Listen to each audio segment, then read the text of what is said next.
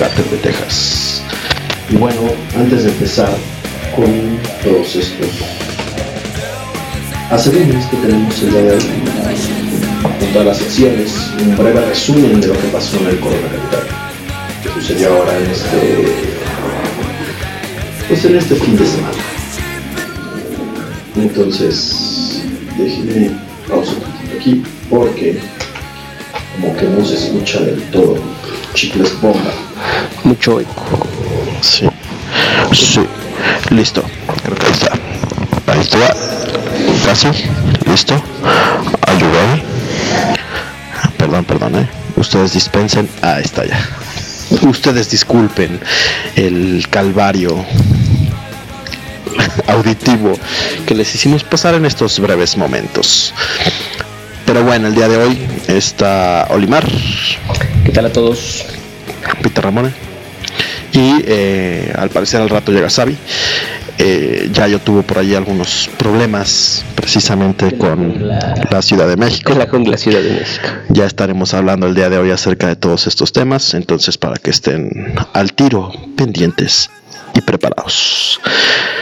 Entonces, Corona Capital. El Corona Capital se llevó a cabo este fin de semana en la Ciudad de México. Fueron realmente dos días bastante intensivos. ¿En qué sentido? En el sentido de, por ejemplo, por día fueron unos como 18 kilómetros caminados, más Wow. los brincos y todo lo demás que haces en el mero festival. Entonces, este, pues sí fue bastante intenso. La verdad es que ahorita todavía hay como ciertas consecuencias, ya no tantas como ayer y el lunes, que gracias, gracias a Jesús Cristo estuvimos con un puente, entonces pudimos descansar el lunes tranquilos, sin ningún ma- problema mayor. Y pues realmente estuvo bueno. La verdad es que las bandas muy bien. Muchas sorpresas. Eh, el tema es que sigue siendo la logística. Es que siento que se escucha, escucho como un. Como un tac tac tac tac tac. Pues a ver, abre, a ver si le sale. muy, muy pequeño. Espera. A ver, mientras les sigo platicando. Entonces, realmente aquí eh, el problema sigue siendo la logística del festival. El festival es bastante, digo, son siete ediciones ya, desde el 2010, y sigue sin poder consagrarse como un festival en cuanto a logística. Otra vez, el tema no son las bandas, o sea, las bandas la verdad es que bastante bien. El tema es muchísimas fallas de sonido en muchos de los actos, muchas, o sea, bastantes. No solo fue un grupo. Y esto tiene que ver con el festival, no tiene que ver con los grupos, porque realmente ellos son los que están a cargo de todo el sonido, precisamente para hacer esto como más rápido. Entonces, sí es un tema que debemos, o que deben más bien, de cuidar el tema del sonido con las bandas, porque pues vas a escuchar la música y si la música no funciona, pues es un tema. Puntos buenos antes de empezar con los puntos malos. Puntos buenos, eh, el tema de la comida ya mejoró, había más zonas gourmet, como ellos les dicen, pero realmente pues, son más food trucks para poder estar ahí eh, comiendo, etcétera, y no eran líneas o, o filas tan largas como en otras ediciones, ¿no? O sea, sí tenías que esperarte unos 20 minutos, 25 minutos, pero no era una hora y te perdías por completo el siguiente grupo que querías escuchar, ¿no? Entonces ese es un punto bueno. Ahora, el tema de los escenarios, había muchas veces que estabas en un escenario y se escuchaba el otro, más que el que estabas viendo. Entonces sí, es otro tema. Se iba el sonido de las bandas, de repente no sonaban los instrumentos o de repente se escuchaba como un eco o como cierta cierto ruido que era un poco molesto. Eh, el tema de la gente sigue siendo el mismo. Es muchísima gente poser o muchísima gente que solo va por vanidad, ¿no? Por la selfie, por la foto, por decir que fui, etcétera, más que por los grupos o por ver realmente las propuestas musicales que lleva el festival, que es uno de los temas que siempre ha tenido el Corona, ¿no? El primer día la entrada fue un tema, fue bastante complejo. La entrada, una fila larguísima para poder entrar y les estoy hablando de a las primeras horas, o sea, ni siquiera era como ya en la tardecita que es cuando empieza a llevar más cantidad de gente. Entonces sí fue un tema bastante... Eh, la salida peor. O sea, la salida nos tomó cerca de dos horas salir, cuando realmente es un trayecto en otros festivales como en el Vive Latino de 40 minutos, máximo una hora. Entonces, sí, otra vez la logística que tiene el festival es pésima. Pero que debe de, de salir tan tarde.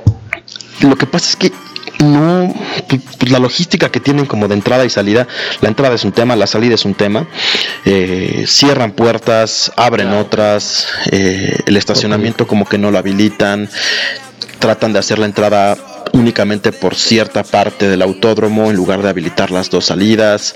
A la salida sí te habilitan como las dos salidas principales, que es puerta 6 y puerta 15, pero es el mismo relajo. O sea, tratas de salir, si, si estacionaste ahí el coche, que es como alrededor de todo el Foro Sol, es un tema salir, ¿no? O sea, cerraron, por ejemplo, la salida Añil, entonces forzosamente todos los coches, los miles de coches tenían que salir por una sola salida, que era viaducto, y entonces salir a viaducto y luego dar toda la vuelta para poder regresar otra vez a Añil, que eso sí te come 40 minutos, una hora, y poder ya pues agarrar las vías principales, ¿no? Wow. Entonces es un tema bastante complicado. A menos de que vayas para Puebla, o para esa zona. Te queda perfecto. Que te queda perfecto porque sales a viaducto y te vas para allá. Todos los demás pues tienen que agarrar viaducto para el otro sentido. Están cerradas las vialidades de retorno. Entonces es una tontería y una estupidez que solo abran esa salida sabiendo lo complejo que es el tráfico. Oh, y ahora eso tú porque llevas de carro. Ahora, ¿qué tan complicado hubiera sido para un transporte público, un Uber, llegar ahí? O sea, es el mismo tema. O sea, igual de... Sí o sea, el tema, por ejemplo, con los Ubers es que sí tienes que caminar bastante. Por eso es que yo, la verdad es que opté por el coche, porque sí, ya en ediciones pasadas ha sido un tema muy complejo el poder conseguir un Uber para poderte transportar. El metro, pues, ni hablar, porque acabas a la una y media, dos de la mañana, entonces no hay servicio. ¿no? Y agarrar un taxi en la calle te quieren robar. O sea, literal, te quieren cobrar 600, 700, 700 pesos por un viaje que normalmente son 100 pesos. Entonces sí es un robo y sí es súper complejo ese tema, sobre todo del transporte, tanto de ida como de regreso. Entonces sí hay que cuidar mucho esos puntos. Eh, ¿Qué otra cosa? La cambiaron otra vez como la, la logística de los escenarios. Creo que no quedó del todo bien. Entonces eh, sí se volvió bastante complejo el, digamos, el traslado. Entonces, la carpa Levi's creo que también ahí falta como meter otro tipo de escenario, porque muchas bandas que se presentaron ahí, había mucha gente y no alcanza, digamos, el espacio que, que proponen o que ponen ahí. Entonces, sí es un tema bastante complicado. Entonces, por favor, por favor, arreglen ese tipo de temas. Tienen un año. Tienen un año. Tienen un año otra vez para poder hacer una logística mucho mejor, ¿no? O sea, y aparte, no entiendo por qué carambas es tan complicado.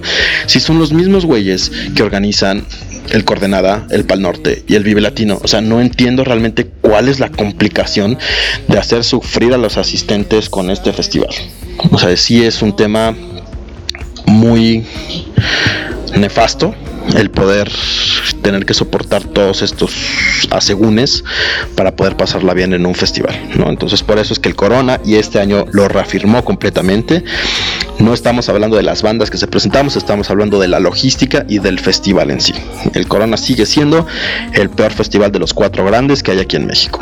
En primer lugar sigue estando el Vive Latino, en segundo el Coordenada, en tercero el Pal Norte y en último lugar el Corona Capital. Ahora, otro punto que ya ahondaré y lo estaremos platicando más a detalle en ciertos posts en San Jimmy y en el Cártel de Texas es el boleto VIP.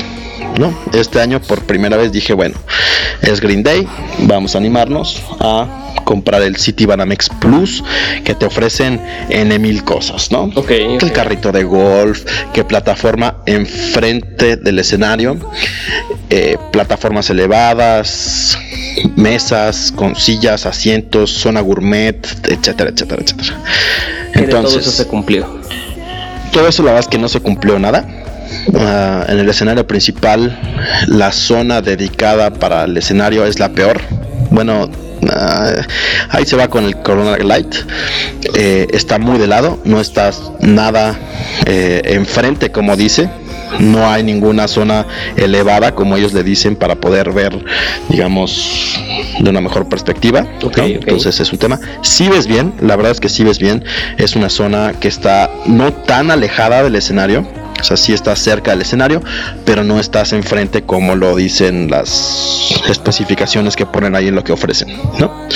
Entonces, otro tema que, fue lo que más me hirvió la sangre fue llegas a las mesas, ¿no? Hay unas mesas que no tienen sillas, o sea, nada más como para que recargues tu vaso, tu comida, lo que sea. Y luego hay unas mesas que sí tienen sillas. Pero pero aparecen con un letrero de reservado. Todas, en el escenario principal, todas. O sea, hay un boleto más VIP. Y entonces dices, yo dije, bueno, entonces pues a lo mejor, o sea, no compré el boleto. No, o sea, simplemente es, si te quieres sentar ahí, tiene que ser un consumo mínimo de dos a tres botellas. Que eso no es, lo especifican cuando compras. No lo especifican, es lo más naco que pueden hacer ¿no? Porque Pero eso te dicen como tipo... cuando te quieres sentar. Ah, claro, sí, sí. Ah, ok. O sea, es como tipo antro de los noventas, ¿no? Exacto. De, ay, ¿quieres mesa en pista? Ah, pues son tres botellas, tres botellas. Entonces realmente, a lo mejor si vas con 10 personas, 8 personas, dices, está bien. Pero si vas con, o sea, si van dos personas, tres botellas, es algo absurdo y estúpido pedirlo.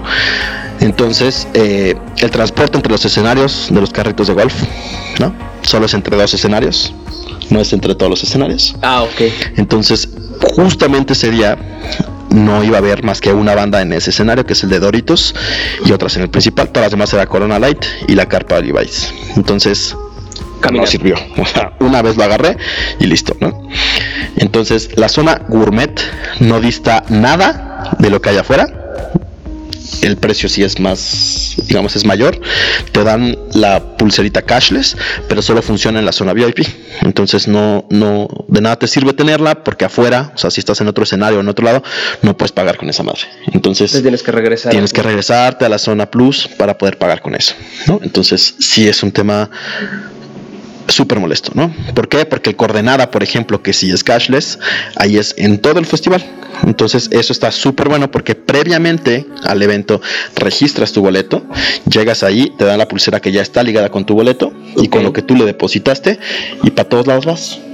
Cuando se acaba el evento, después de dos, tres días, te regresan el dinero que no consumiste. Aquí es en el momento, tienes que irte a formar para poder hacer la recarga y para poder ir a reclamar lo que no te ah, o sea, en ese momento. regresaron. Es en ese momento, antes de la una de la mañana, vas y lo pides. si no, ¿ya lo perdiste? No, no lo, no lo pierdes, pero tienes como tres días, creo que es hasta el jueves, para poder reclamar el dinero con un costo de 15 pesos. Digo, Entonces es una estupidez. O sea, me imagino el de eh, los que quieren, los que lo tuvieron y antes de la una de la mañana, mientras estaba Green Day o, Foo Fighters, déjame salgo. Ajá, tengo que ir a, reclamar lo que no me gasté. Creo que en ese sentido sí se escucha muy mal organizado. Pero hay que, ¿de quién sería la culpa? O sea. No, es, es culpa total de los organizadores. Porque además no están cumpliendo lo que están ofreciendo. lo que te ponen ahí, que son los beneficios, son totalmente falsos, ¿no? Por ahí tengo, te dicen pantallas, hay dos pantallas de 32 pulgadas para que y en el escenario principal nada más, en los otros no hay ni siquiera pantallas para que puedas ver. No, pues todo lo que ofrecen es cero cero lo que tienen. Tomé bastantes fotos de todo esto para documentarlo, entonces ya estaré haciendo el post de por qué carambas no vale la pena o, lo tienen que evaluar mucho, la verdad. Porque en el Corona está así, sí está más cerca del escenario, pero es un pit que está de un, o sea, lateral, no es enfrente del escenario, no hay plataformas elevadas, las plataformas elevadas la única que hay en el escenario principal es donde están las mesas reservadas con consumo de dos a tres botellas. Las otras mesas que están ahí son sin silla y además te tapan todos los que están con sillas, entonces no vale la pena. Hay sillones de descanso como seis, ya te imaginarás para, toda la cantidad de gente.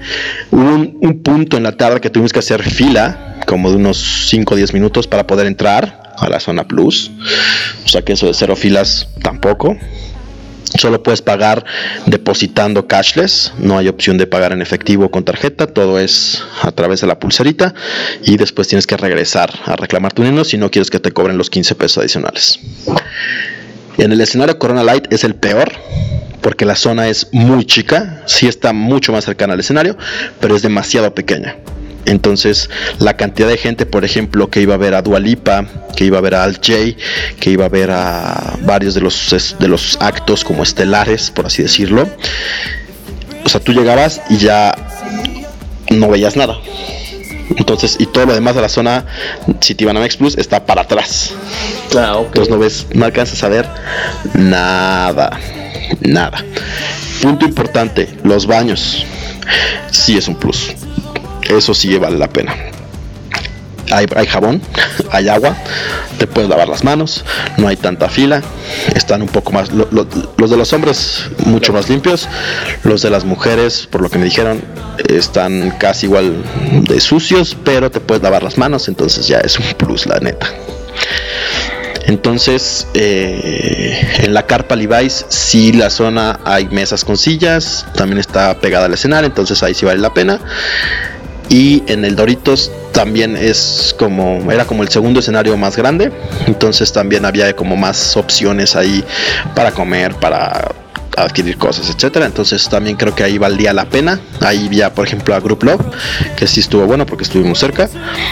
Pero la verdad es que si no eres muy fan, así fan de Hueso Colorado, de alguno de los grupos que están ahí, no vale la pena. O sea, realmente es mucho mejor mezclarte en la gente y ver las bandas a tu gusto. Y no pagar la diferencia o comprarlos en la preventa que sea mucho más barato y que sí valga la pena. Pero si lo compran ya como en los últimos días, como fue mi caso, no vale la pena. Y nos dice el buen amigo Yayo que está conectado. Que ves, te dije que no valía la pena. Entonces, mira, la verdad es que sí es bastante pinchurrienta la logística del evento. Sí creo que, eh, y, siempre le he dicho, o sea, nunca he comprado como con el Vive de boletos adelantados y venta ciega y todo eso, ¿no? Siempre depende de las bandas que van. Entonces, si no van bandas que realmente valgan la pena, creo que se pueden ahorrar el festival con muchas asegúnes y excepciones. Pero bueno, ya estaremos ahí haciendo un análisis mucho más profundo. Y eh, pues bueno, demos inicio a este episodio número 8 de El Cártel de Texas. Entonces, vámonos con este episodio número 8 y ahora regresamos con recomendaciones en el cártel con cuatro disquitos que tenemos recomendados para ustedes. Entonces, vámonos con este inicio, episodio 8, El Cártel de Texas. En YouTube, los que nos ven en vivos, ahorita nos vemos por allá.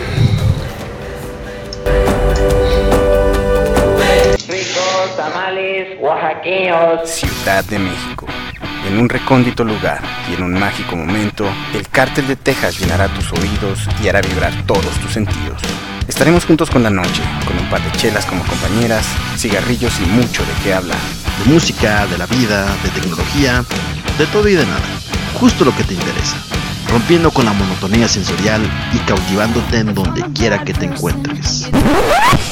Yayo, Capitán Olimar, Sabi y Peter Ramones somos el Cártel de Texas.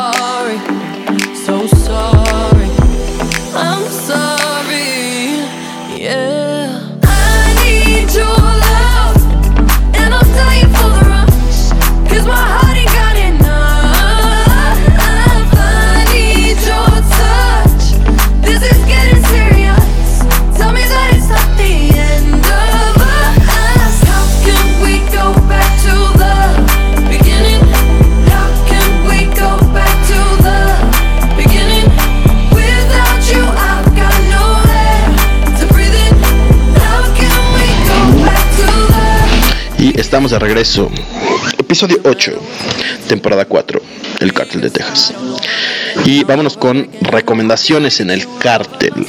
Entonces, son cuatro discos los que tenemos el día de hoy. Eh, yo iba a meter un poquito más de punk, de rock y así, pero después de escuchar pues la opción de Olimar, este, que ahorita se lo van a platicar. Este, tuve que reacomodar un poquito por ahí las recomendaciones para que no fuera como tan este extremo el, el, show. Pero, pues, ¿qué tiene de malo que sea extremo? tres recomendaciones, Si quieres, cierro yo. tres extranjeros, Yo cierro. una propuesta en español. Empezamos con lo que estamos escuchando, Dua Lipa. Dua Lipa. Ah, En YouTube estamos enseñando A el Dua Lipa. De Dua La lengua de Dualipa. Exacto. Y luego adentro está la lengua de Duadipa para aquellos enfermos que le quieran tratar de dar un beso. Ahí se pueden poner o tomarse su foto con Dualipa. Entonces, este. Yo no la conocía antes del corona. Ya cuando empecé, es, solo tiene un disco, es un homónimo que se llama Dualipa, que salió este año. Y bastante bueno, es un pop un poco más fresco lo que estamos como tan acostumbrados a escuchar. Tampoco esperen como el hilo negro que descubrieron dentro del pop, ¿no?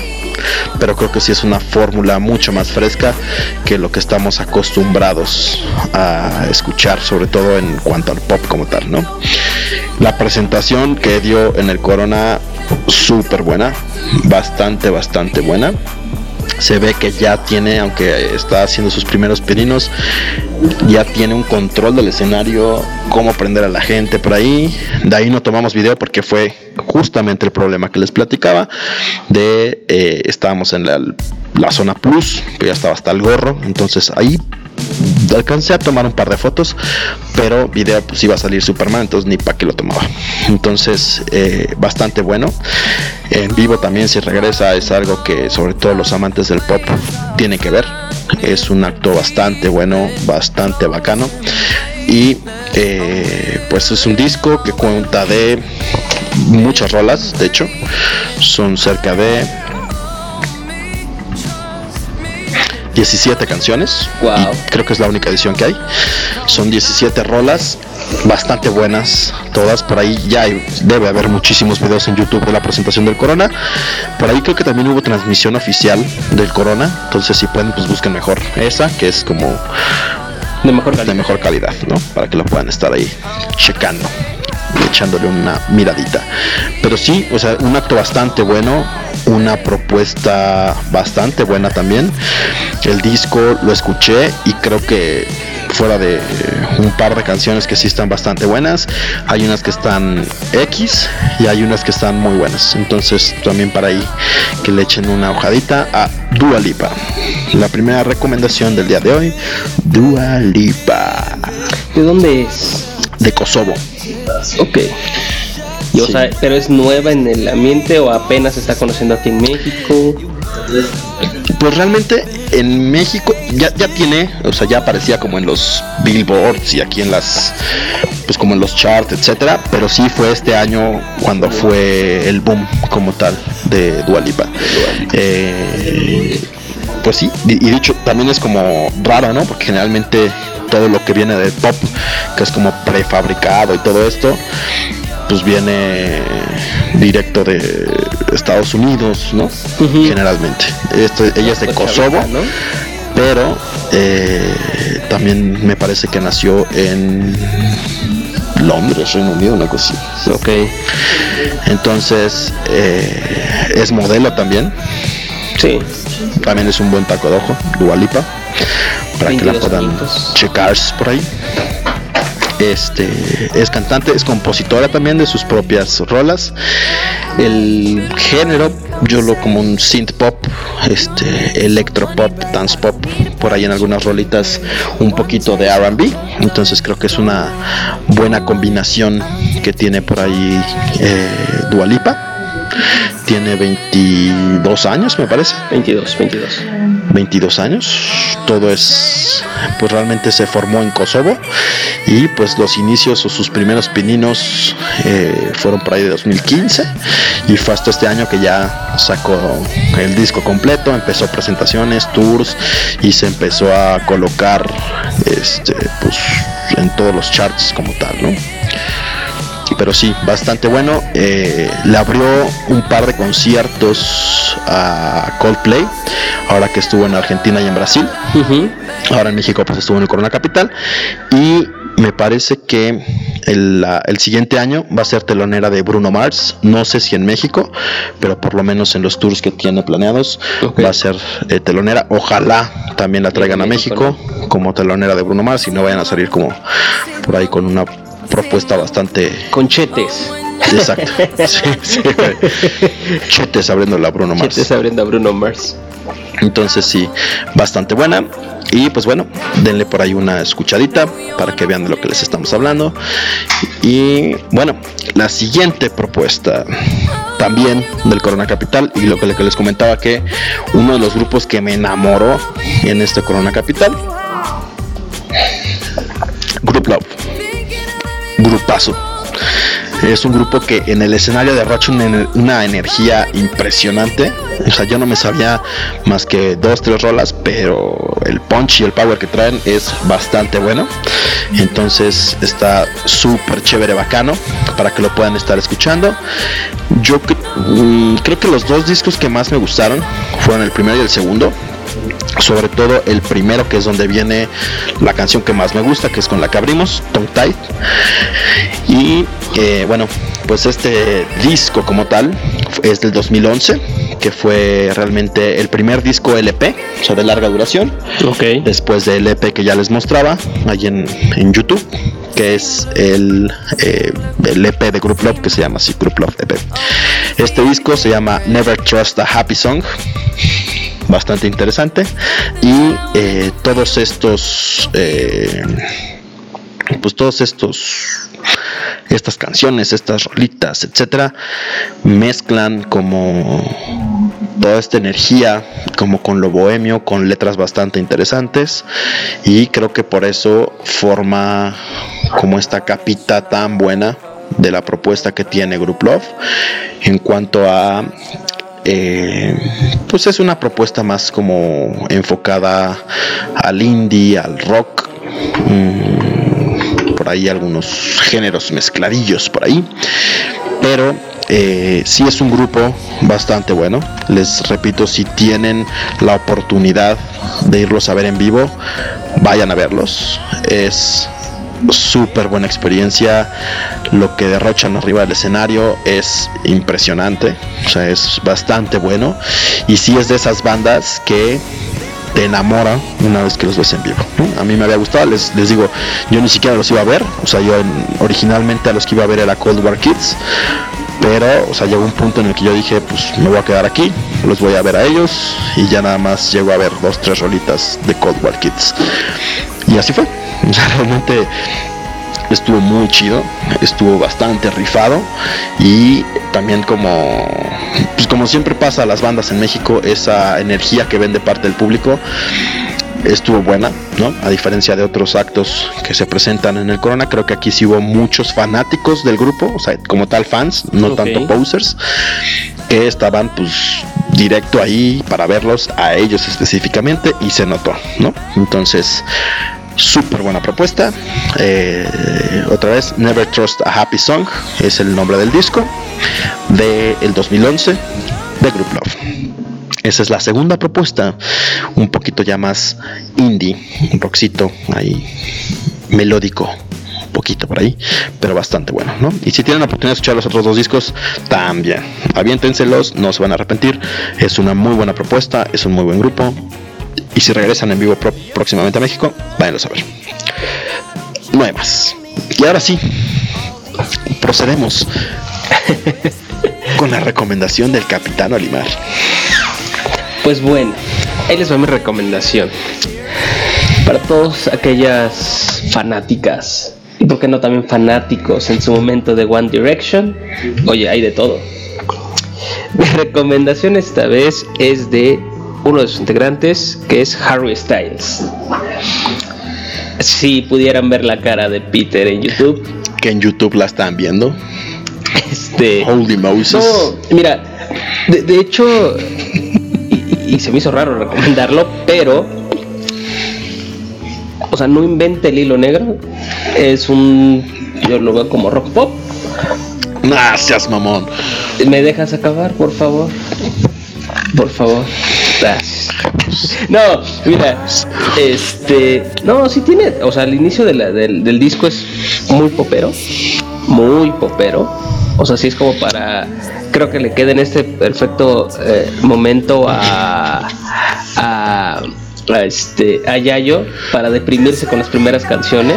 De hecho, Yayo acaba de escribir y nos dice What the fuck.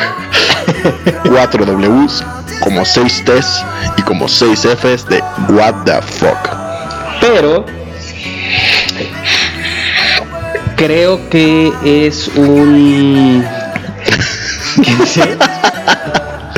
W. Ah, ok, me sigo perdiendo. Ya, ahora en mayúsculas. No, mira, creo, creo que es un, es, es un disco que, si bien. No, o sea, no no va a ganar algún premio, sí va a estar Mira, eso de no va a ganar ningún premio a estas alturas del partido ya ni siquiera lo creo.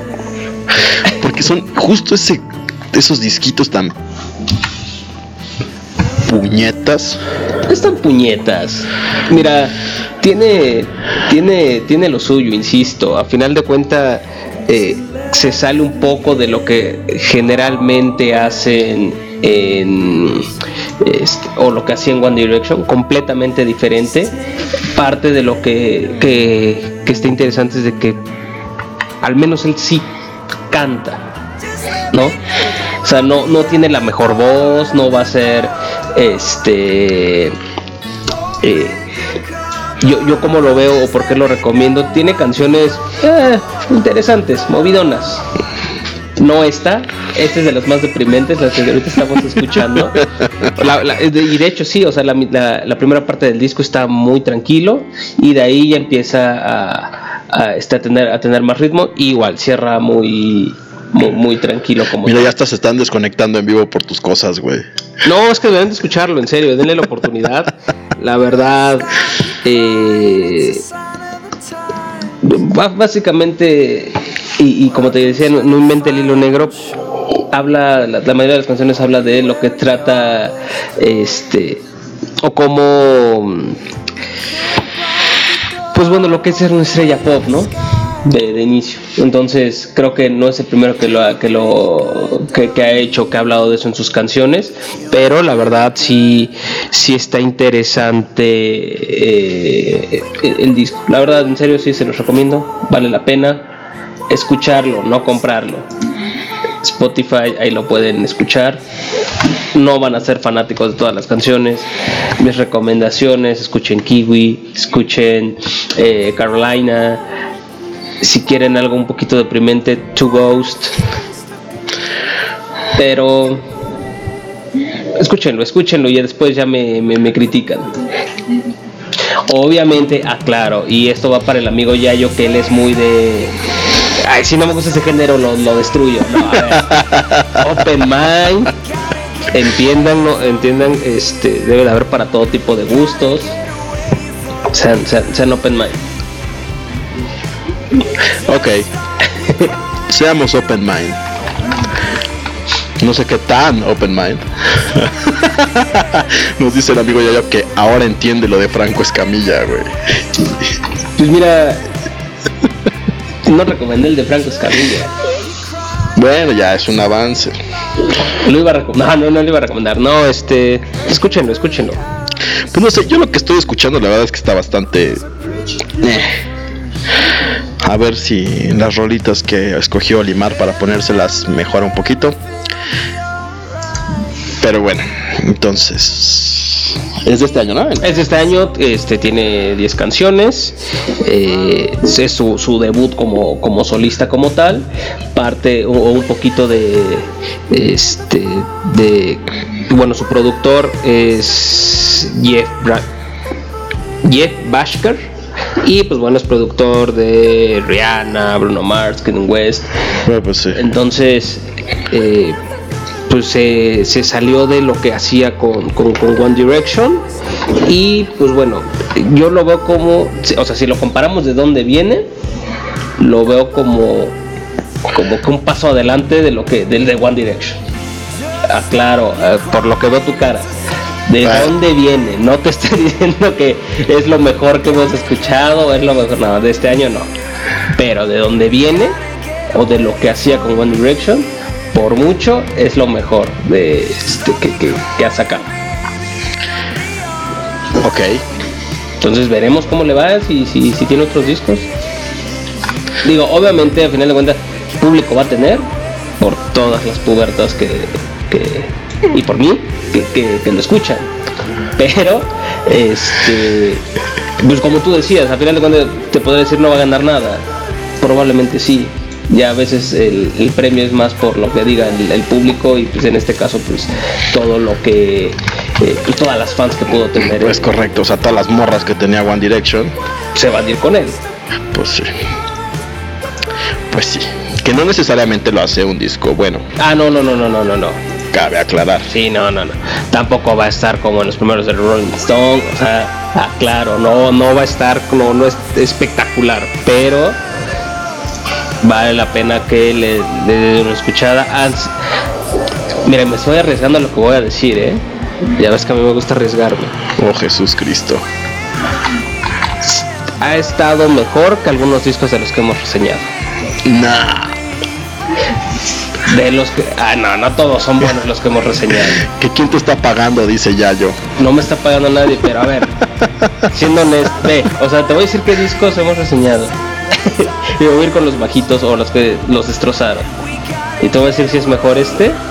Dabas dos canciones que has escuchado. Y bueno, y no las que yo te pedí, pero bueno.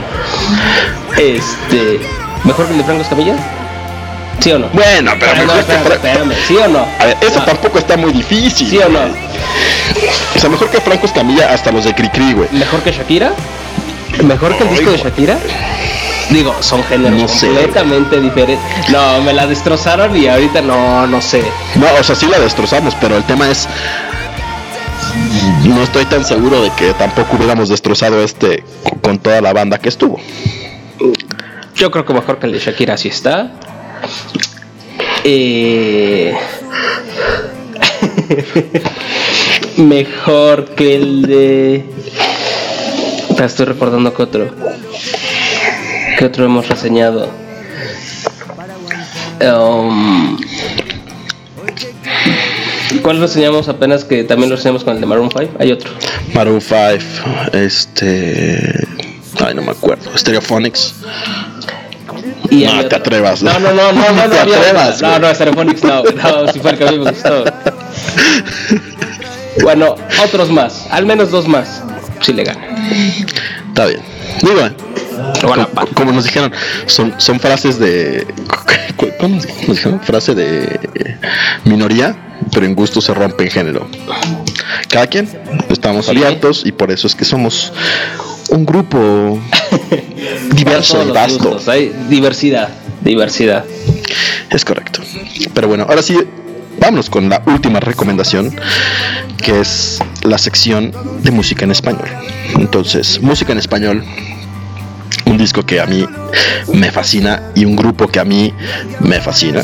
He tenido la oportunidad de verlos en vivo un par de veces. También bastante chido, chévere, bacana. Entonces, La Vela Puerca. Para los que no ubiquen a La Vela Puerca, es un grupo uruguayo que ya tiene bastante tiempo en el medio, por ahí de finales de los 90. Y este es el tercer disco que salió en 2004, que se llama A Contraluz. Este disco eh, consta de 14 canciones, son 14 rolitas por ahí que pueden estar escuchando. Y eh, bueno, nos dice Mariana Alonso, mira, ella sí conoce, La Vela Puerca Rifa.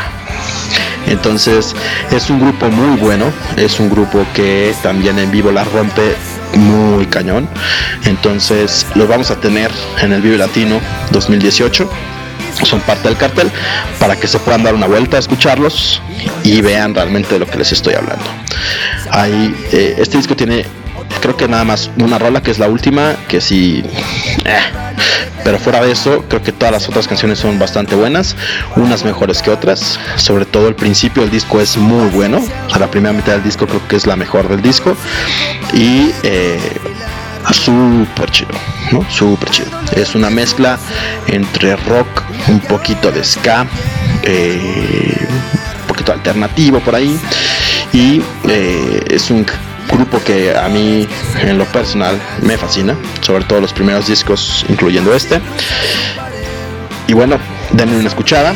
Otra vez se llama A Contraluz de la Vela Puerca, un grupo uruguayo que me parece que sí está en Spotify para que lo puedan escuchar que a mí me ha costado un triunfo poder conseguir los discos físicos, eh, sobre todo cuando los he conseguido, y aquí va el tip, en el Tianguis del Chopo en la Ciudad de México, o también en los Vives Latino, que es el Tianguis del Chopo que viene como a cubrir el evento, a vender ciertos discos, que también es un tip, en el Vive Latino pueden conseguir bastante discos de grupos que muchas veces pensaron que no podían encontrar como en tiendas normales como Mix Up, Sanborns, este, Best Buy, etcétera.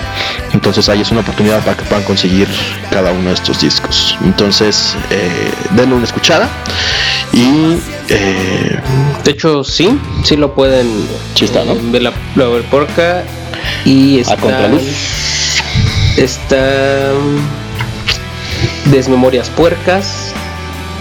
Era sí, hay bastantes. Uno para todos. Bastantes, bastantes. No está contra Oh, Jesús Cristo. Y, y, curioso porque lo que tengo entendido de la del de, A Contraluz en Uruguay tuvo disco de, doble de platino.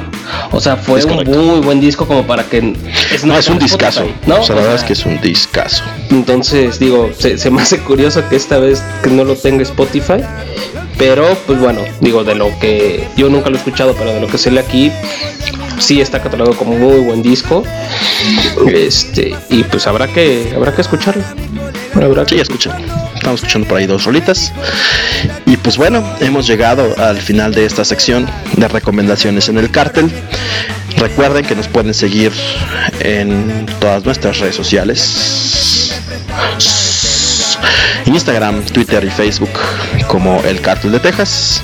Y eh, pues síganos, denle una escuchada a estos cuatro discos, díganos qué les parecieran, si les parecen también una buena opción, o también por ahí pues nos pueden mentar por ahí la moda. Peter Punk 28, Olimar 1390, Olimar 1390. Amigo Yayo, síganlo por favor, adóptenlo, adóptenlo. con el amigo Yayo. Y Sabi, que es Lily con doble L, guion bajo, Bloom con doble O en Twitter. Entonces, para que nos puedan seguir por ahí y que estén al pendiente. Escuchen estos discos y nos dicen qué les pareció. Entonces, vámonos con. Vamos a estar poniendo, obviamente, en esta edición las rolitas de estos cuatro discos. Primero nos vamos a ir con lo más poperón, que es Harry Styles, Carolina, y Dua Lipa, New Rules. Y ahora estamos de vuelta con la segunda sección, Me Cagas de Odio, edición Ciudad de México, la jungla de asfalto y todas estas complicaciones que hay en esta hermosa pero complicada ciudad. Entonces, vámonos con estas dos rolitas y ahorita estamos de vuelta en el Cartel de Texas.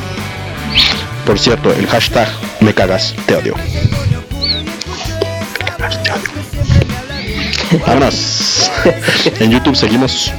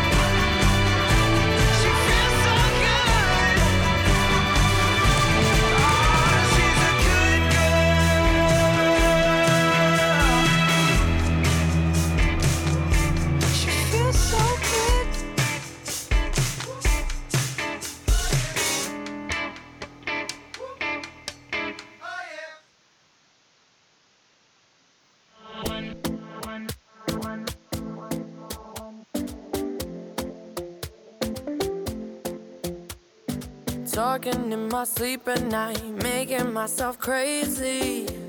Out of my mind, out of my mind. Wrote it down and read it out, hoping it would save me.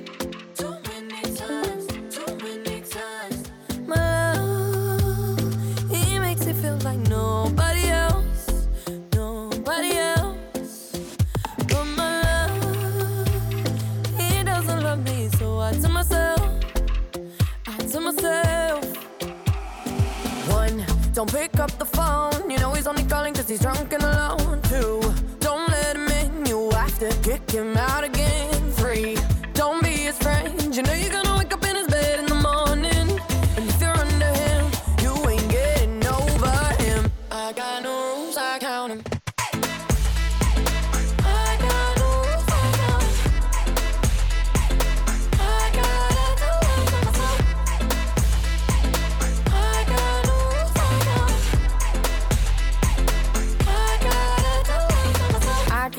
pushing forwards, but he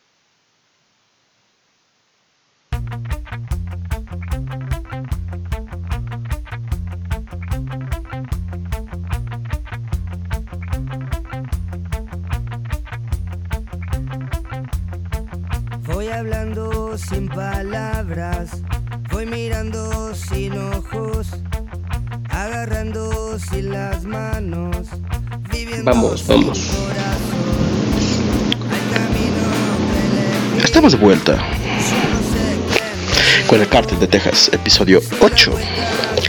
Segundo tema, segunda sección, hashtag me cagas, te odio. Ciudad de México. Ciudad de México. No me caga la Ciudad de México, me caga muchas cosas que suceden en esta ciudad. Pero es la edición Ciudad de México. Para que se den por ahí una ideita, más o menos. Coméntenos en redes sociales, Twitter, me cagas, te odio. vamos a estar monitoreando para que podamos tener la versión más apropiada de qué es lo que tanto les molesta de esta ciudad y de los personajes que en ella viven. Que también está bastante pues interesante, ¿verdad?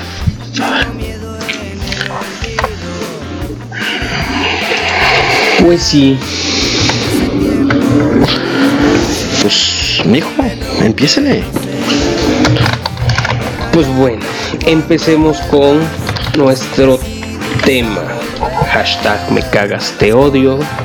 Edición Ciudad de México y nuestra jungla de asfalto. Es correcto. Que bueno, para este tema, pues bueno, creo que eh, para que estén un poco más... Mmm, entiendan un poquito de qué trata de esto de nuestra jungla de asfalto, pues bueno, los diferentes tipos o, estereotipos o tipos de personas que puedes encontrar en, en la Ciudad de México. La Ciudad de México. Desde los que van a los eventos, como decía Peter, muy posers, que nos van por el selfie, el Corona Capital, aunque no conozcan a ninguna banda, o digan está tocando muy bien cuando está superviciado, se escucha el ruido de, la otra banda. Esos pueden ser uno. Eh, otro podría ser. Mira, nos dice Mariana Alonso, me cagas te odio, tráfico a todas horas, así con mayúsculas. Sí, que, que, que es un. Eso sí es un super me cagas te odio, ¿no? El tema de tráfico a cualquier hora y a cualquier día. Anteriormente, los fines de semana podías como descansar un poco de tráfico, ¿no? Sobre todo sábado y domingo, el viernes no, jamás. Pero sábado y domingo había ciertos horarios o ciertas ventanas de tiempo en las cuales sí podías descansar del tráfico de esta ciudad. Hoy en día hemos llegado a un punto en el cual ya no es posible descansar ni en fin de semana. O sea, sea sábado, sea domingo, sea mañana, tarde noche. Siempre hay tráfico. Siempre. Entonces, distancias, para que se den una idea, los que viven fuera o los que nos están viendo en otro país, una distancia de unos 7 kilómetros, que son aproximadamente creo que como 4 o 5 millas, te puedes aventar una hora, hora y media, dos horas, y en casos extremos hasta tres horas. What the es, complicado ya este moverse en la ciudad. Digo, te antes antes pues, también podías decir, bueno, llego más fácil en transporte público. Ahora está igual o peor.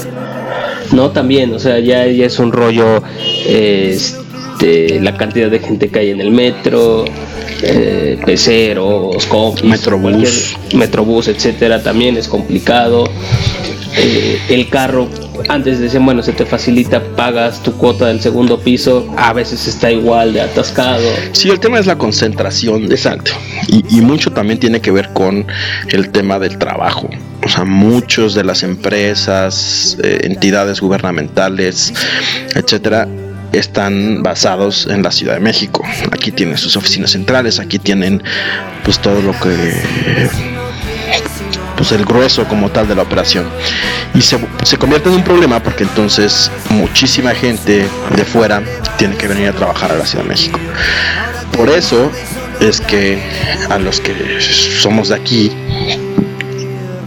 hay ciertos periodos, por ejemplo, después del 25 de diciembre, del 26 de diciembre como hasta el 3 o 4 de enero, esta ciudad es una belleza una belleza. No hay tráfico, te puedes transportar a donde quieras, en cualquier hora, puedes llegar sin problemas, rápido, sin andarte preocupando o calculando 4.000 horas de trayecto. Que es generalmente cuando todos los que viven aquí, que son de fuera, se van a sus lugares de orígenes para pasar navidades, festejar Navidad, Año Nuevo, etcétera y luego ya regresan otra vez a trabajar. Generalmente la segunda, la segunda semana de enero. Y nos dice Mariana Alonso que también en Semana Santa ocurre este hermoso fenómeno. Es cuando todo el mundo sale de vacaciones, ¿no? Pues sí, sí, sí, sí. Digo, creo que la, la parte que más nos nos, nos evita el tráfico sí es la, las épocas de sembrinas y más que Semana Santa, yo creo que eh, las vacaciones de verano, cuando ya todos los chamacos salen de, de vacaciones, creo que es cuando más se libera. Digo, Semana Santa pues sí puede, puede tocarte algo. Pero fíjate que no es tanto, porque si hay como un ahí tema de, no, es que sí, y es que no, y esto, y esto, y... no, y me dice, y le digo, y le digo, no, le digo, y me dice, no, le dice, no, pero el tema ahí es, eh, muchas veces el tráfico de los niños en las escuelas sí es considerable, pero tampoco es la causa del problema del tráfico en esta ciudad. Entonces, ¿por qué? Porque inclusive cuando están de vacaciones o cuando están no yendo a la escuela los niños, el tráfico es insoportable. Sí baja un poco, pero sigue siendo nefasto. Entonces, creo que sí el tema es, o lo que habría que hacer es empezar a descentralizar todo esto hacia otros estados.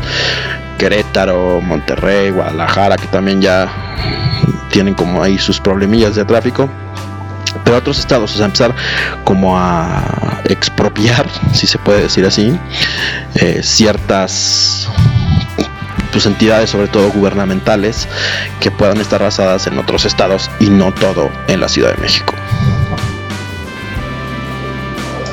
Pues sí, sí, digo, eh, ya, ya, ya es complicado el, el moverse en la, en la ciudad. Pero bueno. Muy complejo. Sí. ¿qué, otro, eh, ¿qué otro personaje te has encontrado tú en la.? Pues mira, hablando de transporte, uno de los principales, y cabe recalcar que no son todos, o sea, siempre hay sus excepciones, pero la mayoría de los taxistas es un gran problema en esta ciudad. en el tema de no tienen educación vial, no les importa nada, ellos son los importantes. Muchas veces, muchas veces ni su coche es, nada más lo trabajan, entonces si le pasa algo al coche no les importa porque el patrón lo va a pagar, etcétera. Entonces sí es un problema muy grave el tema del transporte público. Los microbuseros es lo mismo. O sea, se meten por cualquier huequito, avientan el coche, no dan el paso, este, se paran donde quieren, doble, triple fila, bajan o suben pasaje en pleno periférico, por ejemplo, ¿no? O sea, yo he visto micros yéndose por los carriles centrales del periférico o carriles centrales de avenidas rápidas o principales. Entonces, sí es un tema bastante complejo el tema del transporte, porque además la gente se vuelve loca y se histeriza, ¿no? Sí. O sea, ¿cuántas veces no hemos estado eh, enclaustrados en el tráfico y no falta quien empieza a tocar el claxon? como desesperado. Y es nada más como un reflejo de la desesperación que hay por estar atascado sin poderte mover y parado. Y muchas veces justamente esas zonas de tráfico son las que ahora están ocupando para asaltar, para robar, para eh, pues, la inseguridad como tal de la ciudad. Entonces sí es un problema bastante grave que no han encontrado una solución real, ¿no?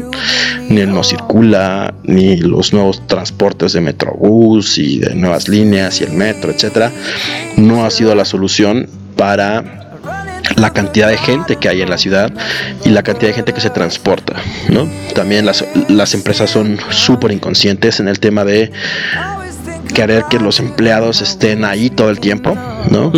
Eh, únicamente por el tema de que estén. O sea, muchos podrían hacer el trabajo desde casa sin necesidad de salir o de transportarse, pero no lo hacen. ¿Por qué? Porque está la cultura de la hora nalga, que es, está ahí sentado, te quiero ver, quiero ver qué estás haciendo, quiero monitorearte y realmente pues es una falta de confianza en el empleado de si yo no lo veo no sé qué está haciendo y seguramente no está trabajando. Entonces sí es un tema importante sobre todo en la Ciudad de México. Sí, no, y aparte que bueno, ahí sí lo, lo, pongo de los dos lados, ¿no? Una podría ser eh, que sí sea problema de los jefes o de la empresa como tal que aún no se adapta o aún no evoluciona en ese tema, pero también a veces el, mismo empleado, trabajador, cuando le dices home office, piensan que es estar en tu casa y no hacer nada. Porque tampoco tiene esa cultura, ¿no? No se les ha enseñado o no. O piensan que sí, home office es pues, estar aquí y nunca contestar nada, nada más cuando puedan o de vez en cuando. Entonces sí, creo que sí es un, poco de todo, pero... Y por unos pagan todos. Porque exactamente, porque hay quienes... Por ese tipo de personas muchas veces las empresas toman las acciones que toman. Exacto. Sí, sí, sí. Pero pues, creo, o sea, creo que a largo plazo, bueno, yo lo que a mediano plazo debería ser eso una este, ya debería ser más común en las empresas, ¿no? El tema del home office y pues también así es, es tus evaluaciones por objetivos, ya no tanto como, como dices, ¿no? Tu, tu hora nalga de decir, ah, bueno, yo te veo aquí a las 9 con checador y a las Sí, además. Entonces, porque ¿qué es lo que pasa? Ok, igual y si llegan a las 9 con checador, pero a las 5.50 ya están formados para el checador a las 6. Y pierdes mucho tiempo, ya no los vuelves tan productivos, etcétera. Entonces. Sí, sí es un tema bastante complejo. Pero pero, bueno, es parte de, de, la jungla en la Ciudad de México, no todo lo que hay. Otro que podría ser. Me cagas, te odio. Un me cagas, te odio podría obras. ser. ¿Cuál? Obras. Uy. Obras. Aquí siempre hay obras. Todo el tiempo, todo el tiempo hay obras. Ya sea, Están rehaciendo las banquetas. Yo creo que este año ha sido uno de los peores. Sí. Yo creo que las han rehecho cuando están bien y en perfectas condiciones, unas tres o cuatro veces por lo menos, ¿no? Insurgentes duró seis meses, siete meses en obras porque están rehaciendo las banquetas. Que realmente solo se están gastando el presupuesto porque las banquetas no tenían ningún problema, o sea, ninguno. O sea, si las van a rehacer por el tema de rampas para sillas de rueda o que haya un acceso mucho mayor para gente con discapacidad, está bien, ¿no?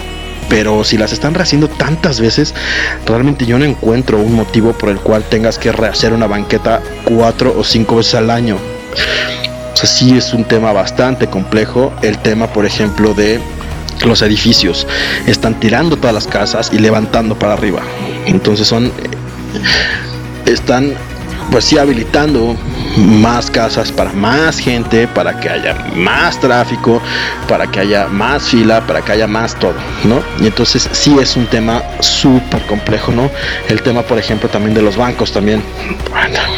O sea, hacer una fila de 40 minutos si quieres, este, hasta en los cajeros ya tienes que hacer filas cuando nada más es sacar dinero, gente que luego no sabe ni usar el cajero para sacar dinero. Es un problema, ¿no? Es eso me cagas, te odio la gente que no sabe ocupar un cajero. O da. Mira, medio te compro si no sabes ocupar eh, los, los cajeros, por ejemplo, los de Vancomer para hacer pagos. Te la compro. O sea, esa. va. Pero que no sepas cómo sacar dinero. yo no sé por qué se tardan tanto. O sea, es. Metes tu NIP, la cantidad que quieres sacar, y lo sacas ya. si deseas donar algo, y ya. Exacto. ¿Deseas donar? No. Y ya sacas tu tarjeta y dejas que la otra persona pase. Pero siempre es un tema, siempre es un tema. O sea, la banca en línea sí ha como facilitado muchas cosas. Poco a poco ha ido evolucionando para ya hacer todo de forma remota o digital. Pero sigue siendo un gran problema el ir a un banco a hacer cualquier tipo de trámite. Sí. Los trámites, me cagas, te odio. Trámites burocráticos en la ciudad verificación, pasaporte, cualquier tipo de trámite. Yo entiendo, de verdad, o sea, si no les gusta su trabajo, muévanse, o sea, no son un árbol que están ahí plantado, se pueden mover, se pueden cambiar, pueden encontrar otro trabajo que sí les guste, que no odien y que no afectan a las demás personas que van realmente a obtener ese servicio. O sea, yo la última vez que fui a sacar el pasaporte hace unos cuantos meses, me aventé cuatro horas. O sea, cuatro horas para sacar un maldito pasaporte, Luego te dicen, por ejemplo, tienes que traer dos fotos este como pues, de pasaporte.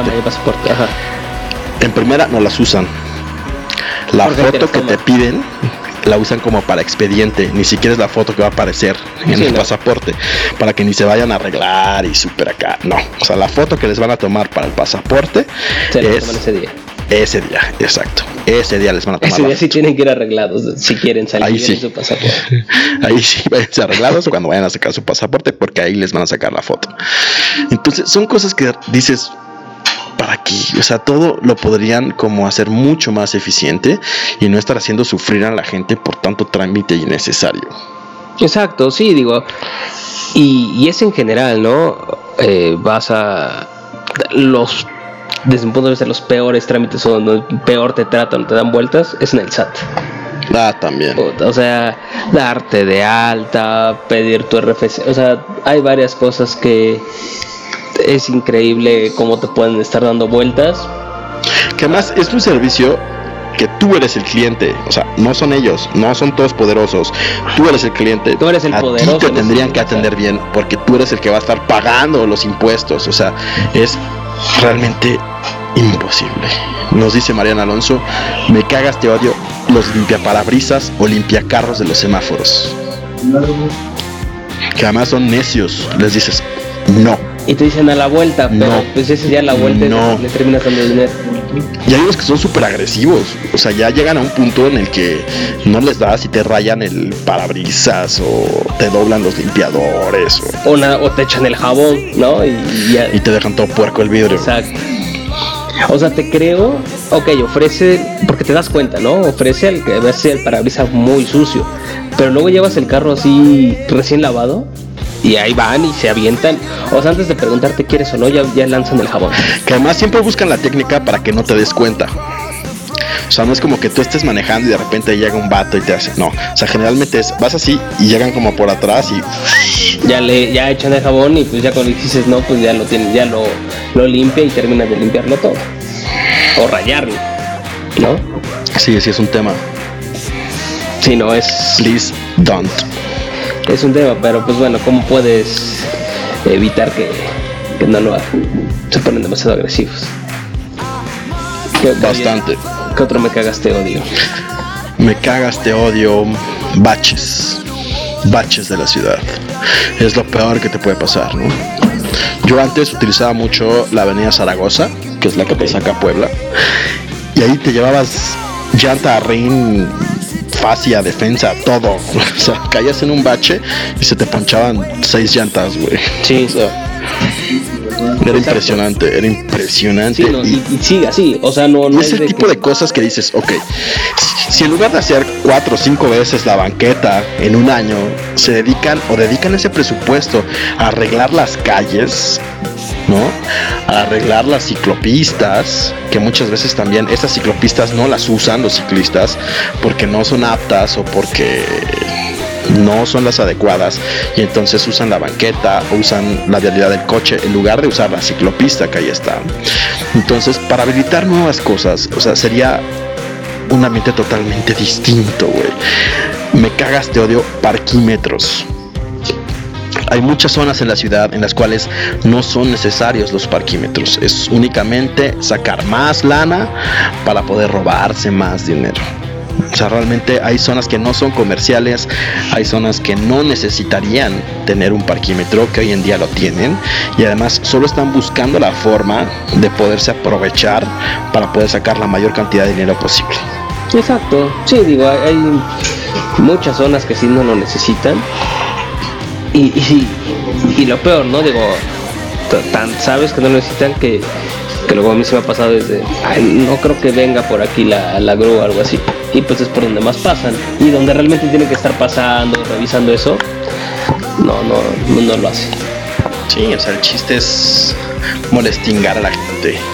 Sí, sí, la verdad sí, creo que... Me cagas te odio, Miguel Mancera. No lo soporto, cabrón. ¿Cuánto dinero se gastó en sus spots? De que está cenando con la familia o de que va en el coche y ah, eh, la Ciudad de México ya es una marca. Siempre nos critican, pero ya estamos acostumbrados. Trabajamos para ti. ¿Cuánto maldito dinero se gastan en ese tipo de campañas? Porque además no nada más es hacer el video es cuánto dinero en spots y en publicidad gastan. Exacto. O sea, para comprar espacios en radio, en tele, en espectaculares, en internet, en lo que sea. ¿Cuánto maldito dinero se gastan que se podría utilizar para un buen de cosas que necesita la ciudad y no más publicidad? Para el maldito jefe de gobierno, güey. Y que al final de cuentas, digo, e-, ese, ese gasto, ok, queda entre ellos mismos.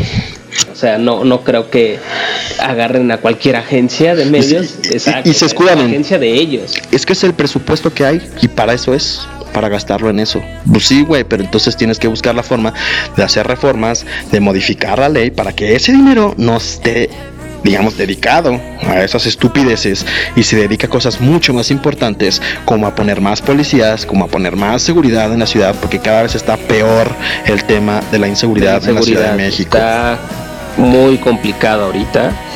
ahora sí, sí está, sí parece una jungla. Sí, la, inseguridad sí, sí, sí, sí, y el tema es que luego ves noticias, exacto, y ves noticias de unos güeyes agarraron y lincharon a un ratero, o agarraron y lincharon a no sé quién, o agarraron y. Este, porque ya la gente está cansada, la gente está harta y la gente solo está buscando ya hacer justicia por propia mano. O sea, no lo van a hacer las autoridades, perfecto, entonces lo hacemos nosotros. ¿Y entonces lo hacen ellos, pero les va peor. Y les va peor. Exacto, son cosas que dices, no. Exacto, digo, es como un tema de, de doble moral, ¿no? O sea, estoy, digo, no es lo ideal. O sea, eso es un, es un hecho, no es lo ideal de que tú mismo tomes justicia por tu propia mano. Pero a ver, si no lo hacen eh, las autoridades correspondientes, pues ¿quién lo va a hacer? O sea, y, y, la otra, ¿no? O sea, ahí se. Creo que se tendría que ser sentido común. Tú, como autoridad, ok, digo, no está bien, pero al final de cuentas era un ratero, era un violador, etcétera. Digo, a mí me. Si tú me cagas, te odio tal cual eh, el tema de no sé si, si, viste que iba a haber como tal una el, el martes me parece ayer ayer o hace dos días iba a haber un evento a beneficio para todo lo de lo que pasó el terremoto una función de lucha libre eh, digo, el, luchador mexicano se llama Alberto del Río, que está en Estados Unidos. Y ahí sí me dijo, me cagaste odio el cómo ya tenía todo preparado, él organizó todo, este, junto a varios luchadores mexicanos, etcétera, para un evento de beneficio. Los del Teatro Molière fueron las, las dueñas del Teatro Molière, fueron las únicas que dijeron, ¿sabes qué?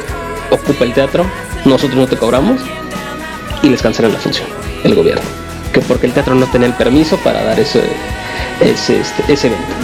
Entonces, o sea, es un evento a beneficio, ¿no? Es un evento. sí, son cosas que no entiendes. Dices, oye, en otras cosas sí. No es como, ah, no pagaste la cuota, entonces. Exactamente. Y dices, oye, y, y, y, que ahí sí, sí le tiró mucho el, ok, no me quieres hacer este beneficio, ¿qué pasa con todo el dinero que se ha donado? Porque tampoco de eso hablas nada, ¿no? Y se ha desaparecido en quién sabe dónde. Y entonces sí está. ahí sí que fíjate que fue, fue algo muy curioso que pasó con el evento de Estamos Unidos Mexicanos, que fue el concierto que dieron en el Zócalo, en Emil Artistas, ¿no? Que muchos empezaron a bajar de ese evento, ¿no? Molotov, Café Tacuba, Residente, hubo muchísimos que se bajaron del evento. Que ya, el mundo fue criticado eso. Ya cuando lo habían, no sabías como, ya cuando tú escuchas de la nada el se bajó Yo desde, desde que, que vi que se empezaron a bajar este tipo de bandas tan importantes y como tan preocupadas también por la cuestión social. Exacto. Dije, hay algo raro. O sea, ahí hay algo raro. Sí, porque por algo se están bajando porque no es normal que además todo este tipo de bandas son las que se están bajando.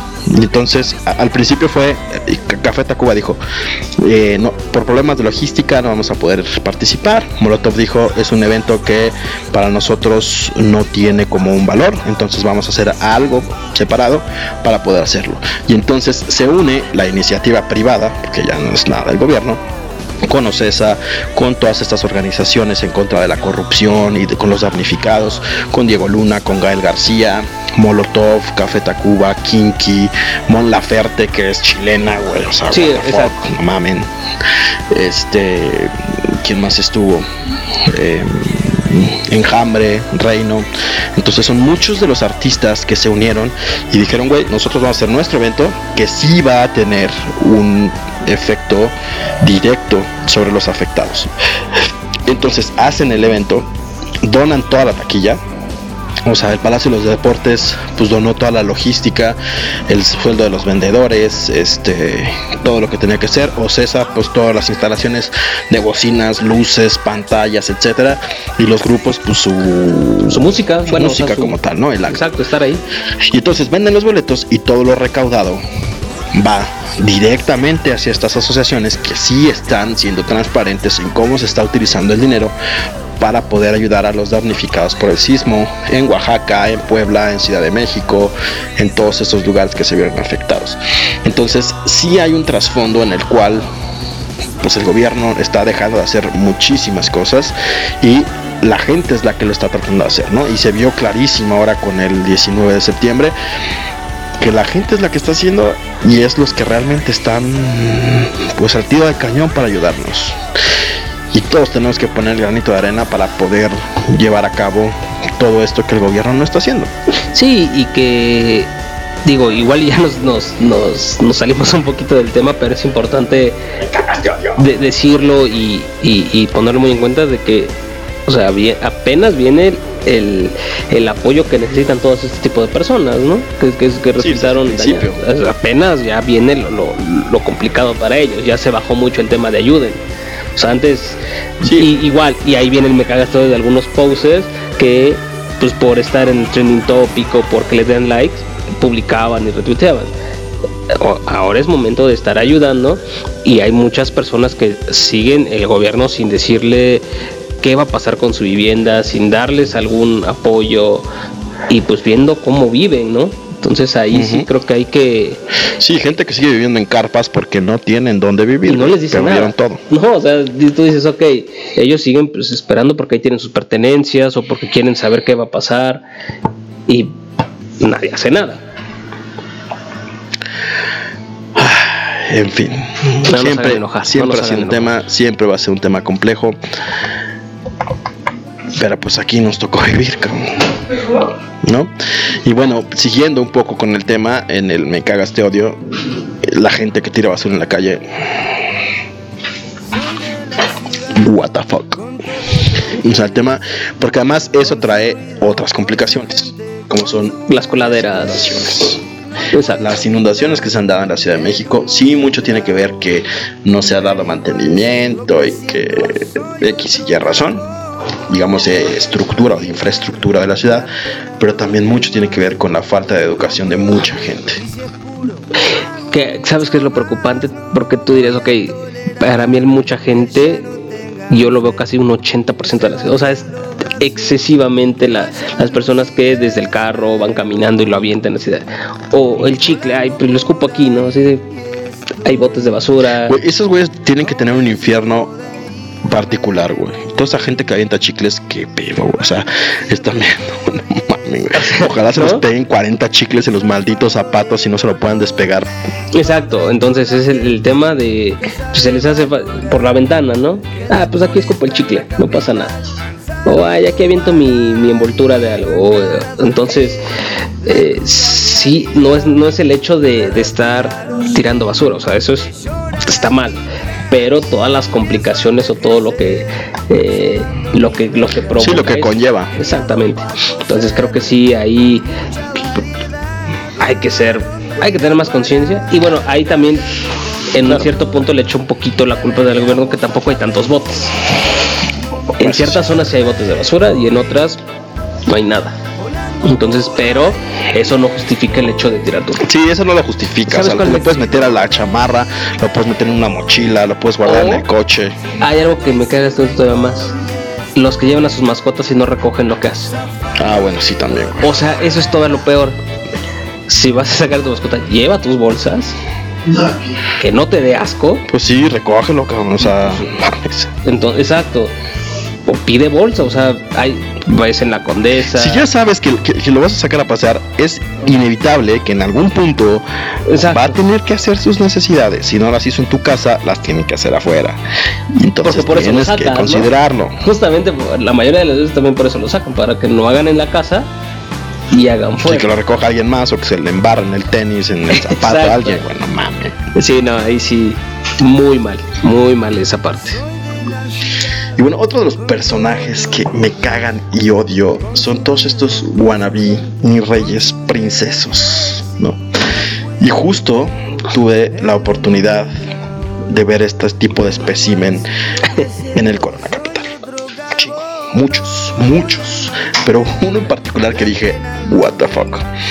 Estábamos en el City Banamex Plus, que es un boleto especial que pagas para una zona especial en Corona que ya platicamos y ya no andaré un poco más en el tema hasta que haga el post correspondiente en el blog de nuestra página oficial.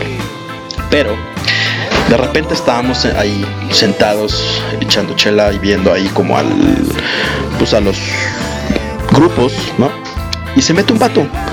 Entonces se mete el vato y entonces haz de cuenta que el pues obviamente los de seguridad de los organizadores del evento pues llegan y le dicen oye güey dónde está tu pulsera no está la pulsera salte a la zona no o sea no puedes estar aquí. no puedes pasar acá. Y la respuesta del compadre fue no sabes quién soy o sea güey yo soy un cliente súper especial de Banamex súper especial. Tengo muchas cuentas con mucho dinero y además tengo unos créditos y tengo una super mega cuenta. O sea, soy un cliente súper especial y VIP de Banamex. Entonces yo merezco estar aquí, güey.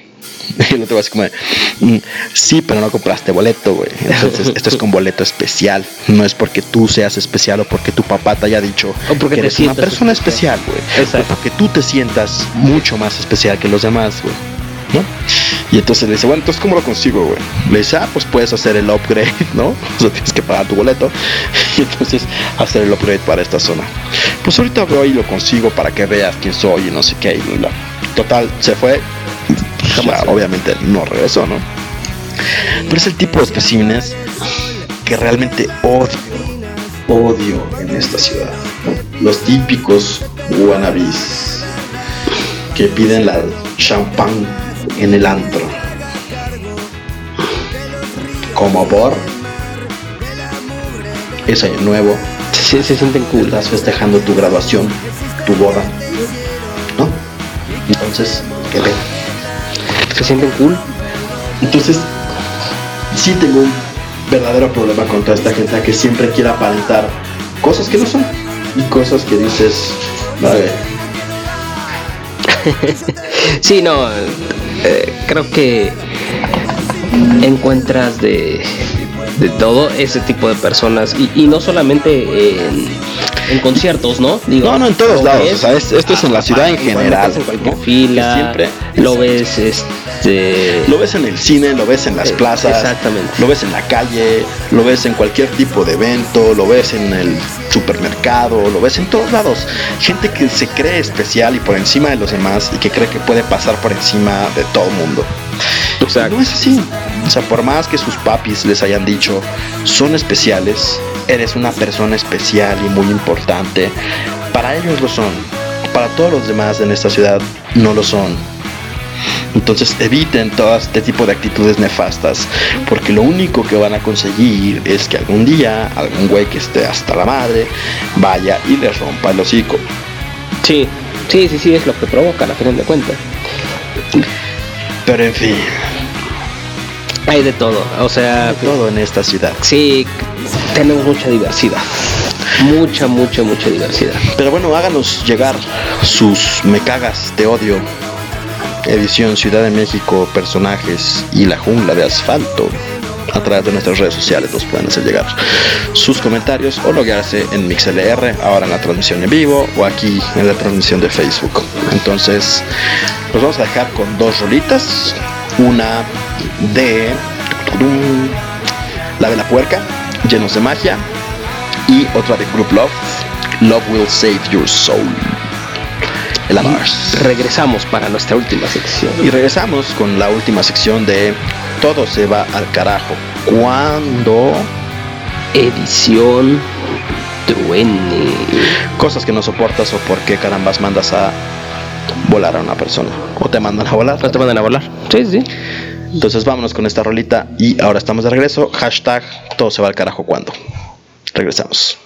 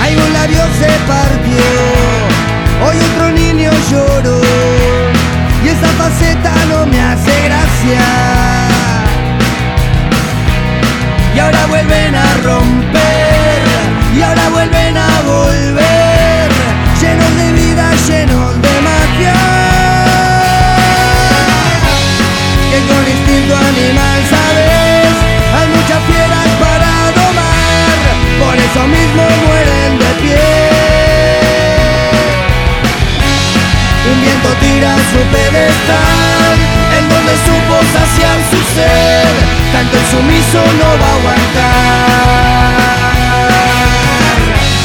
Un viento tira su pedestal, en donde supo saciar su sed, el sumiso no va a aguantar.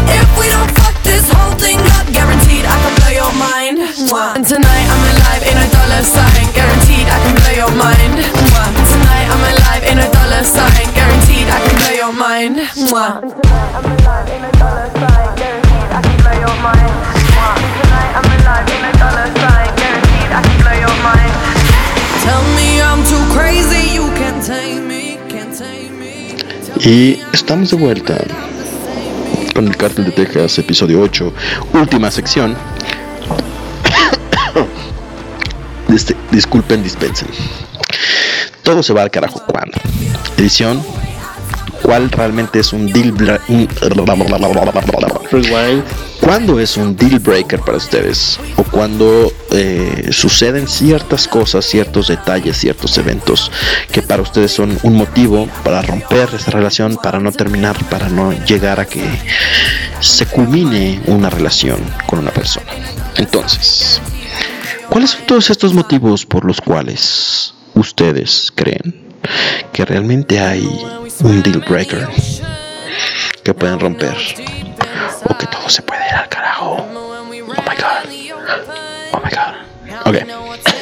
Entonces, creo que las primeras dos, que de hecho están en el promocional de la sección, y tiene mucho que ver con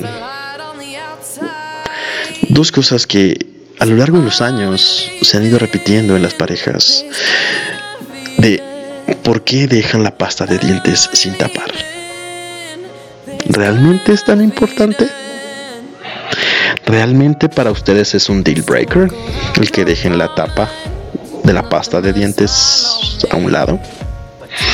Y la otra, en convivencia, sobre todo hombre-mujer, la tapa del baño, Del baño.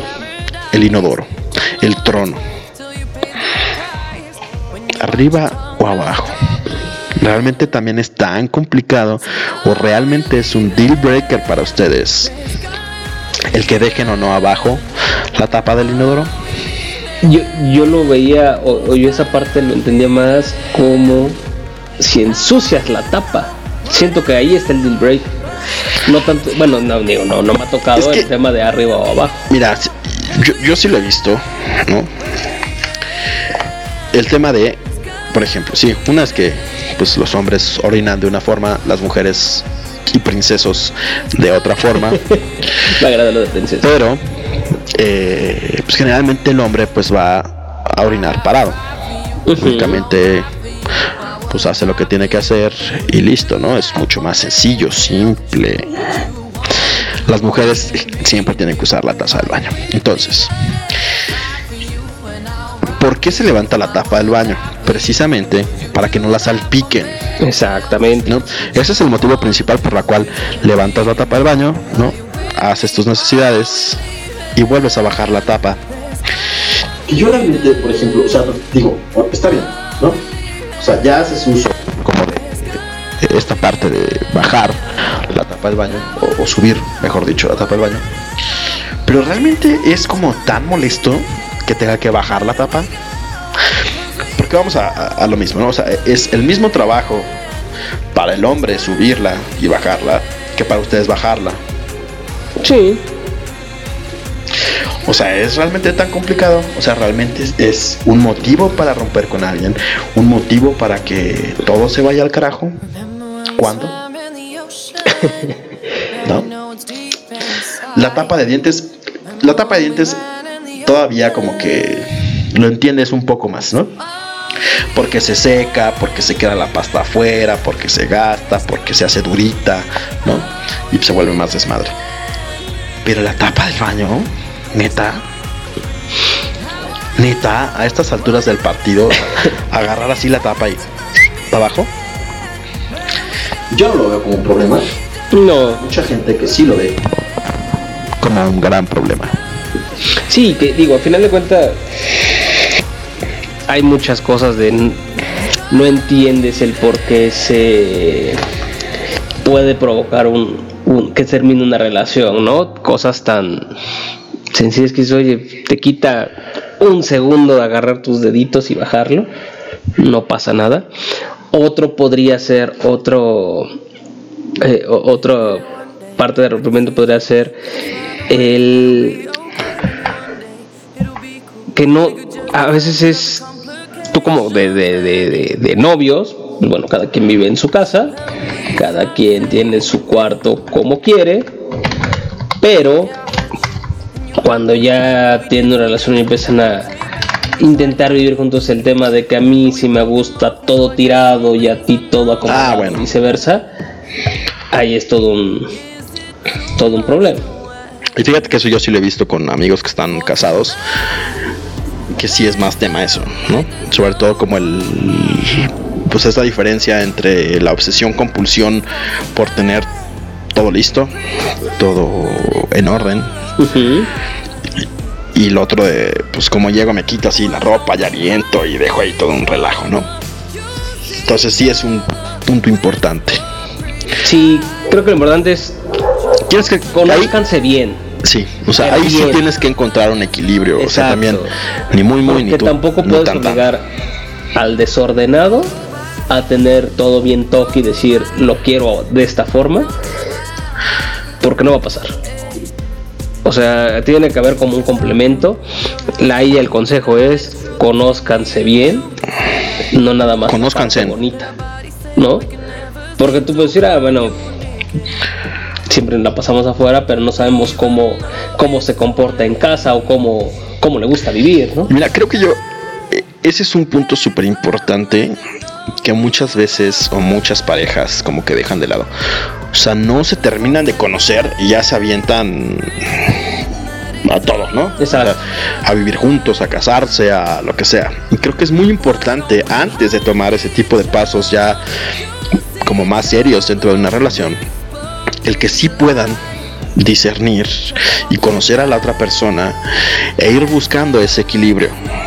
O sea, realmente es súper importante que puedan llegar a tener ese equilibrio entre qué es lo que a ustedes les gustan, cuáles son sus costumbres y también cuáles son las costumbres de la otra persona, qué es lo que le gusta, qué es lo que no le molesta, para que sepan a qué le están tirando. Porque si no saben y se avientan así, al, ahí se va, sí va a ser un problema bastante grave. Sí, y que no lo conoces en un mes, dos meses, tres meses, o sea, tampoco es tan fácil, porque digo, al inicio pues viene como todo, todo, todo lo ves bonito de la otra persona. Mira, yo, yo más que el tiempo, creo que tiene que ver también con el tipo de convivencia que puedas llegar a tener con otra persona. Porque puedes andar 10 años con una persona y sí, o sea, conoces como muchas cosas, pero si es como muy rutinaria la relación o es como muy no sé, o sea, siempre, pues sí, rutina como tal, como que no alcanzas realmente a conocer a esa persona en distintas situaciones, o sea, ver realmente cuáles son los límites de esa persona, qué es lo que sí te va a soportar, qué es lo que no te va a soportar, y también que tú sepas cuáles son tus límites con esa persona. Exacto, creo que debes de conocer todos sus estados de ánimo. ¿Qué es lo que sí vas a soportar de esa persona y qué es lo que no vas a soportar de esa persona? Exacto, digo, eh, en el caso, no sé, de yo como hombre, qué tanto le puedo soportar a una mujer, el, hasta qué grado de berrinche te aguanto, que tu, tu ira como tal, qué tanto la voy a aguantar, cómo te comportas cuando te enojas, o sea, y también saber cómo, cómo sobrellevarlo. Entonces creo que como, comentas, sí, es importante eh, conocerse, eh, no creo que ahí sí, ahí sí coincido mucho contigo en el tema de, ok, sí no importa tanto el tiempo porque pues como tú dices, tampoco una semana porque no. Ah, sí, no, o sea, pero este sí sí lo importante es la comunicación, ¿no? O sea, porque tú, o sea, a veces igual y como novia o novio, bueno, pareja, etcétera, tú podrías decir, ok, te lo aguanto, pero ¿hasta qué punto? Y si tú no le dices qué es lo que te molesta, la otra persona igual a decir, eh, puedo seguir siendo así. Tampoco es lo cambias porque lo cambias. Es, a ver, lleguemos como un punto medio en donde yo no creo, yo no considero que eso está bien, o yo no puedo aguantar mucho esto. Busquemos mejor, sabes que, no, sé, un ejemplo, ¿no? De que te hagan un berrinche, una escena de celos, sabes que para evitar problemas, de una vez te lo aviso, no te lo aguanto, mejor cuando estés más tranquila platicamos. Sí, y un tema importante es, todo se va al carajo cuando piensas que puedes cambiar a esa persona hacia tu ideal de cómo quieres que sea. Exacto. Creo que ese es el principal error en muchos casos. O sea, que tú conoces a una persona, sabes cómo es esa persona, o sea, ya la conoces y tú crees que puedes modificar como si fuera una rata de laboratorio toda su conducta para que se comporte bajo tus estándares. Creo que ese es el principal problema. Tienes que aprender a convivir con esa persona y aceptar tanto los defectos como las virtudes. Exactamente. Ya estamos sonando así como bien terapeutas, doctor corazón, güey. Exacto. somos unos especialistas, somos psicoterapeutas. Pero, es importante, güey. Sí. Realmente sí es importante. O sea, porque, no sé, por ejemplo, este a ti te gusta el café y a ella le gusta el té, ¿no? Entonces ponen a hervir agua, ya sea para hacer café o té, en la mañana y entonces ella utiliza la jarra para hacer su té y te deja muy poca agua para el café. No sé, es que son estupideces, pero... Yo creo que llega un momento donde... Llega un momento en el que sí tienes como que aceptar a esa persona tal cual es. Porque si no la aceptas tal cual es, no tiene ningún caso que sigas. O sea, ya ahí si esto se va al carajo cuando no aceptas a esa persona y quieres tratar de modificar a como tiene que ser según tú o tus ideales como tal, ¿no? Yo no estoy digamos que no creo que las personas no puedan cambiar. Yo creo que las personas sí pueden cambiar, pero creo que también hay un límite o como un un porcentaje en el que puedes cambiar a una persona. O sea, hay cosas o, ciertos detalles, ¿no? Que sí tienes que platicar, comunicarte, etcétera, y sí cambiar ese comportamiento, sobre todo si es súper molesto para la otra persona. Y creo que sí lo puedes hacer, son personas racionales, ya. Si no estás dispuesto a cambiar eso, creo que sí es como, güey, ¿qué haces ahí? ¿No? Exacto. Ahora yo tengo otro, todo se va al carajo cuando. Todo se va al carajo cuando comparas a tu pareja con tu relación anterior. No, pues ya vale madre, güey. O sea, pero a veces digo, cuando lo hace hay de dos. Es, el gañán, el que o, la, tipa que sí de plano te dice. Es que creo que hay dos. La introspectiva. Ok. Que lo haces para tus adentros, que está en la shit, porque tienes que entender que son personas totalmente, totalmente distintas. Exacto. Y que todos somos como seres totalmente inmundos diferentes. Exacto. Que piensan distinto y que no va a ser igual. Y el otro es cuando ya lo externas, que creo que es todavía un error peor. Sí, pero creo, bueno, eh, y también hay de las dos, ¿no? O sea, cuando lo cuando lo externas, este hay de dos también. O sea, puede ser eh, que tú lo externas, o sea, sí muy directo de, oye, pues no quieres cambiar, pues es que mi ex sí lo hacía o, o lo hace mejor que tú, ¿no? Pero es que e, esa está es la, otra en donde si igual y por comentario tonto o estás pensando en otras cosas, me puedes decir, oye, pues sabes que igual así me la pasaba con, con mi ex o algo así, y que eso puede obviamente, digo, no a nadie le gusta que se le compare. Y, creo que tampoco tendrías por qué hacer ese tipo de comparación. Exactamente. O sea, porque volvemos a lo mismo. Si tú estás haciendo esa comparación, es porque tú esperas que la otra persona sea alguien totalmente distinto. O sea, si estás con esa persona es porque estás con esa persona por cómo es. Y muchas veces, precisamente, lo bueno es que no es como tu ex. Que realmente todos esos errores, o creo que lo primordial o lo principal que tenemos que hacer en cada una de las relaciones, sea buena o sea mala, sea fructiva, no sé si se dice así, que prospere o que no prospere, tienes que aprender de los errores que hiciste. O sea, tienes que aprender a ver, ¿dónde la cagué? ¿Dónde fue donde yo pues, eh, erré o tuve un comportamiento malo o hice cosas que no debía o etcétera? Y la otra es también cuáles son las cosas que ya sabes que no soportas. O sea, que ya sabes que no vas a poder, que no tienes como tal un pues tienes un punto de quiebre, ¿no? O sea, puede ser la tapa del baño, puede ser la pasta de dientes, puede ser que te hablen fuerte, que te hablen con groserías, que estén viendo todo el tiempo el celular, que sea un alcohólico empedernido, que escucha Harry Styles, que le guste Franco Escamilla, no sé, güey, o sea, son muchas cosas en las cuales tú ya sabes como qué es lo que te molesta y que puedes prevenir todo ese tipo de cosas, ¿no? Antes de que todo se vaya al carajo. Entonces, si desde un principio lo pones claro sobre la mesa, que como decía Olimar, el tema principal es la comunicación, desde un principio, comunicar las cosas que sí van y que no van, creo que es importante para que pueda fructiferar esa relación. Y sigo con esa pinche palabra ni siquiera se está bien usada. Entonces, eh, sí es importante que se puedan comunicar con esa persona, que puedan saber qué les gusta, qué no les gusta, ¿no? Y que también sepan qué es lo que tienen que evitar. O sea, no necesariamente cambiar, pero sí hay muchísimas cosas y detallitos que puedes evitar y que puedes llevar una vida mucho más tranquila, mucho más alegre y fuera de preocupaciones. Entonces, antes de que todo se vaya al carajo, cuando es importante que puedan tener una buena comunicación. Sí, digo, nos vamos a lo básico, ¿no? Buena comunicación. Tampoco te vamos a asegurar de que con eso ya está todo listo o, todo bien, pero pues bueno, es, importante tener este, eh, eh, pues tener tener estas conversaciones con, la pareja. Ahora,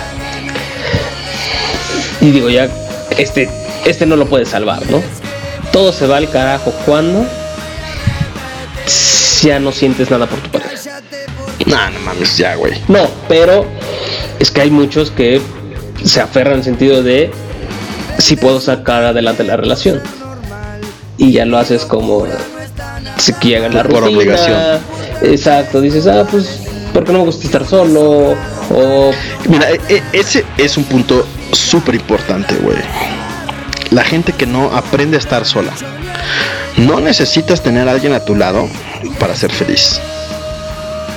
Y si tu felicidad depende de la otra persona, ahí estás mal. No, tu felicidad no puede defender de alguien más tiene que depender de ti mismo. Y suena, ya estamos acá entrados en ser, psicólogos y doctores del amor, como muchas otras veces lo hemos hecho. Pero es en serio, suena muy trillado, suena muy de, ay, güey, pinche cosa, el abuelito de papá. Pero así es. O sea, llega un punto en el que ya no sé qué estaba diciendo, En que estamos tan concentrados en el sentido Jesús Cristo. Eh, no, pues Así se me va el avión luego. Tranquilos, ahorita regresa. Se, emocionó tanto en el tema, hablando de, que era un punto importante. Este. El tema de que ya todo se vuelve rutina. Y estabas entrando en, materia de que era un punto importante que todo se vuelve rutina. Fuck, güey. bueno, güey, igual ahorita lo retomas. Este. Digo, eso, eso es eso es lo peor que siento yo que te puede pasar como pareja. El que ya todo lo ves como rutina. El que. Ya me acordé. Ah, ok. el aprender a estar solo. Entonces, no tienen que agarrar al primer patán o a la primer mujer que encuentren. Tienen que encontrar a alguien con el que sean compatibles, porque si no es otra vez, otra vez, volver a la misma rutina destructiva. Y yo lo he visto en muchísimas personas, o sea, truenan con un vato, con una morra, y se agarran otro igual, o otra igual. ¿Qué dices? ¿Really? O sea, güey, viene saliendo de el mismo comportamiento totalmente destructivo, ¿no? Para volverte a meter en lo mismo. O sea, neta, no aprendiste nada de tus experiencias pasadas. Creo que es importante que puedan aprender de eso. Creo que es importante que puedan convivir con esas personas e identificar cuáles son las alertas, ¿no? Güey, si no te gustan los patanes y el güey, no sé, te trata con la punta del pie, ¿qué haces ahí? ¿Qué? Si no te gusta que te hagan que te celen, que, te, hagan escenas de celos. Exacto. Exacto. Que te griten, que te peguen. Ah. No, sí, y, hay. Hmm. O sea, pero.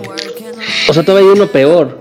Ok, terminas esa relación porque te está destruyendo o realmente es destructiva. Y después, a la semana te enteras de que regresaron. Y dices, ¿Cuántas veces, cuántas veces no lo he visto yo? No, eh, o sea, ahí sí es un todo se va al carajo cuando le das una segunda oportunidad. Deja tú eso, güey. Todo se va al carajo cuando te piden un consejo, lo das, la otra persona lo entiende, así entre comillas, y después el consejo que diste entra por una oreja y sale por la otra. Y a las dos semanas te vienen con la misma cantaleta, vuelves a dar el mismo maldito consejo y otra vez se repite el ciclo. O sea, para todas esas personas que lo hacen, es súper, súper molesto que ustedes pidan un consejo, que pidan ayuda, que pidan la opinión de alguien más y que les valga total y completamente sorbete. Y que lo hagan cuatro o cinco veces. A mí me ha pasado y yo siempre he sido como el confidente, ¿no? De mucha gente. Y eh, últimamente, gracias a Jesús Cristo, ya no ha pasado. Pero sí me pasaba muchísimo que llegaban y no, es que pues este güey y no tiene tal cosa, o es que esta morra y no sé qué, y tengo problemas, y ya no tiene hasta la madre, etcétera. Y ahí vas tú, ¿no? Analizando la situación desde fuera, desde un punto de vista objetivo, por así decirlo. Y entonces explicas la situación, ¿no? Oye, mira, está pasando esto y por esto pasa y esto y te están manipulando y te están haciendo esto y no sé qué, bla, bla, bla. Date cuenta que no es lo indicado, que tú tienes que tener o seguir este tipo de consejo, etcétera, bla, bla, bla, bla. Y la otra persona, tienes razón. Sí, claro. Sí, ya. A mingar, a mingar a su chadre. Muy bien. Muchas gracias por tu consejo. Dos días después. Le invitas una ya regresé. con ella, ¿no? ya regresé. What the fuck. Por eso, su amigo Olimar tiene siete mandamientos para las rupturas. Y tú me dirás si tengo o no tengo razón. A ver. Veamos los mandamientos para las rupturas cuando todo se va al carajo cuando. Primer mandamiento. No verlo ni hablar con él o ella. En al menos un mes. Porque en ese mes te puede lavar el cerebro. Mm. Igual y en los días, pero no hablar con él o ella. No. Luego, luego. Yo creo que no volver a hablar con él ever. No, espera, es que. No, no. No un mes. Ever.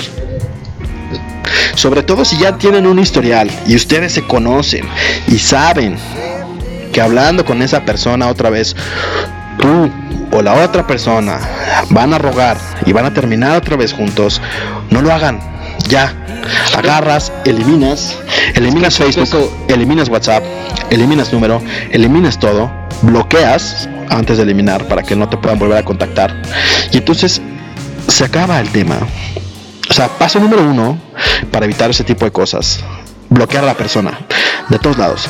Redes sociales, WhatsApp, teléfono. Una vez que ya están bloqueados, eliminar. Así no hay vuelta atrás. Exacto. Y entonces ya no hay forma de que te contacten y entonces te entra el gusanito de es que me está hablando porque me quiere y quiere regresar. No, no, güey, no. sí, es como es como como un adicto, como un alcohol. Necesitas desintoxicarte, o sea, es lo mismo, la verdad es que es otro tipo de adicción a las relaciones autodestructivas. Siempre vas a volver a, a, los mismos patrones y a las mismas personas si tú solito no te pones un alto y no pones un hasta aquí, punto final. O sea, y no es cuestión de no le hablo una semana, no le hablo un mes, porque en cuanto vuelvas a hablar con esa persona, vas a volver a caer y lo sabes. Lo peor es que lo sabes, tú que me estás viendo y me estás escuchando, lo sabes. Sabes que vas a regresar con esa persona y aún así lo haces. Ahora, no lo hagas. Punto importante es este segundo mandamiento. Rodearse de los guardianes de la ruptura acabáramos. O sea, tus mejores amigos, amigos, según sea el caso, pero creo yo que todos tienen amigos para todo, ¿no? Tienes al amigo que con él voy a chelear, con él si me abro y puedo decirle, contarle mis cosas y que no se burle de mí, cada quien, ¿no? Pero desde un punto de vista deben tener estas, al menos dos cualidades de estas. Que ellos sepan cómo era tu relación justo lo que decías, tú sabes cómo es su relación, tú desde afuera ves que lo trataban mal o la trataban mal, etcétera, que te aprecien, o sea, que realmente te aprecien, eh, que estén dispuestos a estar para ti en, esa etapa que, que es la depresiva y que te sepan escuchar sin juzgarte. Creo que es algo importante. sepan escuchar sin juzgarte. Y sí que te den consejos. Mira, sí, en un mundo utópico, feliz, en el mundo ideal de Aladino y Jazmín, está poca madre, porque es como la opción, ¿no? De te rodeas de amigos y listo. Hablándoles desde el punto, sobre todo en el tema, si, si conlleva una gran depresión, que generalmente así es. El rodearte de personas no necesariamente va a ser la solución. O sea, no lo pueden tomar como el mandamiento último de entonces salgo con mis amigos y listo. ¿Por qué? Porque siempre va a haber algún punto en el día en el que esos amigos están trabajando, están con sus parejas, están con su familia o simplemente están haciendo el baño, ¿no? Solos en el trono, en los cuales no van a estar 100% disponibles para ustedes. Y, y tampoco se trata de modificar esa dependencia de una persona o una pareja hacia tus amigos, porque entonces va a salir contraproducente.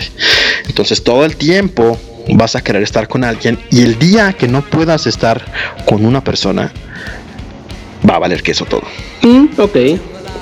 Entonces, sí es importante que tengan este, este tipo de amigos con este tipo de cualidades. Pero no tenerlo. Que se apoyen, es importante la palabra, apoyen, ¿no? Antes de que todo se vaya al carajo, ¿cuándo? Pero también ustedes tienen que tener la fuerza de voluntad de no marcarle a esa persona, de no hacer estupideces y de ser realmente responsables. Y yo sé que aunque se los diga ahorita, no lo van a hacer. ¿No? Pero ya sobre advertencia no hay engaños, se los estamos diciendo. se los advertimos. Ahora, tercer mandamiento y que tú ya lo, lo comentaste como primero. Deshacerte de todas sus cosas. O sea, que el oso de peluche, que la sudadera, que las fotos. Deshazte de todo. Y no ocupes eso de pretexto como te voy a ver para entregártelo. No, no. a la basura hay de dos. Va si no eres mala, o sea, si, si no, quieres verte mal en el sentido de no quieres tirar las cosas, mándalo con alguien. Basura. Nada, no, o sea. Basura. Ok, basura. pero, o fuego.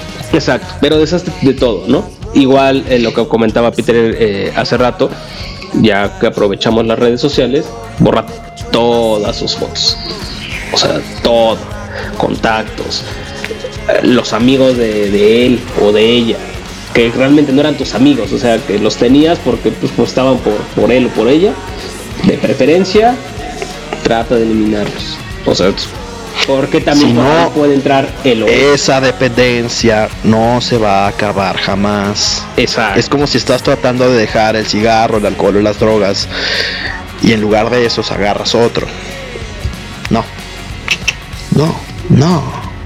Mejor y, uno de los grandes consejos que les puedo dar, sobre todo para todos aquellos que tienen ciertos episodios de depresión, busquen algo que les guste, algo que puedan hacer solos, solos, solos, tú contigo mismo y decirte a ti mismo, oye mí mismo, ¿qué vamos a hacer hoy? Puede ser un instrumento musical, pueden ser manualidades, puede ser un videojuego, que puede ser meterse a estudiar otra carrera, leer, lo que sea. Pero busquen una actividad que les guste, que les llene, o sea, que realmente los, los llene, los haga felices, los haga pasar un buen rato. Y enfóquense en eso. Lean 60 libros, acaben 80 juegos. Exacto.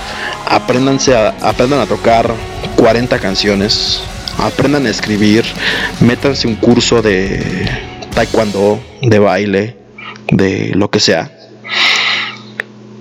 Pero sí aprovechen ese tiempo con ustedes mismos, no con los demás. Exacto. Una actividad que puedan hacer solos. Que, que justamente... Solos. Ahí va mi cuarto mandamiento. Actitud. Justo lo que decías. Terminas con alguien, vas a tener mucho tiempo libre, no siempre pueden estar los amigos, tiempo para ti, disfruta, o sea, te, te, sirve, o sea, e, evita como el tema de la autocompasión o esconderte, etcétera, disfruta, o sea, el mundo no se va a acabar. Mira, en la medida en la que emprendan a ser felices con ustedes mismos, a estar solos y a disfrutar actividades que realmente les gustan a ustedes. ¿No? A lo mejor les gusta escribir. Aquí estamos nosotros. Hagan reseñas. Pueden hacer reseñas. Pueden ver todo Netflix. Reseñar todo Netflix. Pueden ir a conciertos. Pueden ver nuevas tecnologías pueden ir al cine, pueden escuchar nueva música, darse la oportunidad de abrir ese panorama, escuchar nuevos géneros, ¿no? Meterse a grupos de discusión, ¿no? Desahogar ahí toda su ira, ¿no? Peleando contra personas que no piensan igual que ustedes. Exacto. Ahora, quinto mandamiento, que yo siento va muy pegado eh, en el tema de la actitud creo que es muy común que cuando estás en la depresión no quieres salir de la cama. Si te deprimes mucho, eres de los que pues, con pijama me la vivo todo el día. Mi quinto mandamiento es ten confianza, como el tema de vístete de confianza, ¿no? Cambia, ya no, no te la pases todo el día en, en fachas, cambia, cambia tu mood. ¿No? En el sentido de cuando estás en depresión pasa mucho ese tema y pues bueno, por estar así, pues tú, como tu regla de oro es no salgo de casa. ¿Para qué? Entonces, cam, ahora sí que regla. Mira, es, eh, es un tema bastante complejo porque ya estamos como yéndonos de todo se va al carajo cuando es muy distinto una relación digamos, normal hasta cierto punto, que tiene como un periodo, pues como de duelo, apropiado, digámoslo así. Por mejor que terminen, siempre va a haber como un periodo de duelo.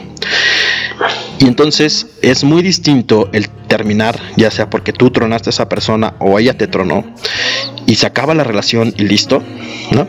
No es así, ya, pues qué mal pedo, pero pues cada quien sigue por su lado, cada quien tiene su vida, etcétera a una relación autodestructiva o destructiva que conlleva otro tipo de síntomas. Ok.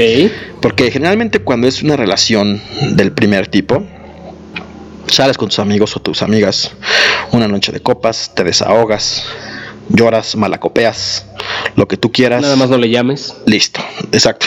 Sí, sí, sí, sin, llamarle, sin llamar. Que te quiten el celular. Sin llamar, sin llamar.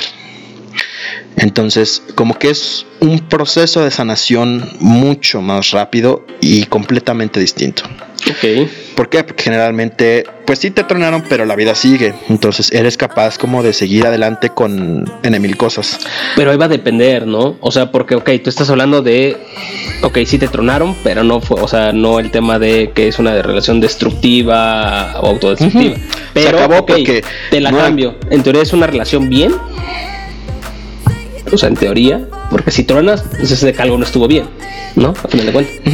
Pero ok, una relación bien, llevas que te gusta un año, dos años o X tiempo, y cuando tú, hombre o mujer, ya dice, pues ya está, yo, al menos yo ya estoy listo para dar el siguiente paso y, y se lo externas y te dice, al carajo, sabes que no, y, y pues yo no quiero eso y gracias, ese trueno no está tan como que tan, tan relax.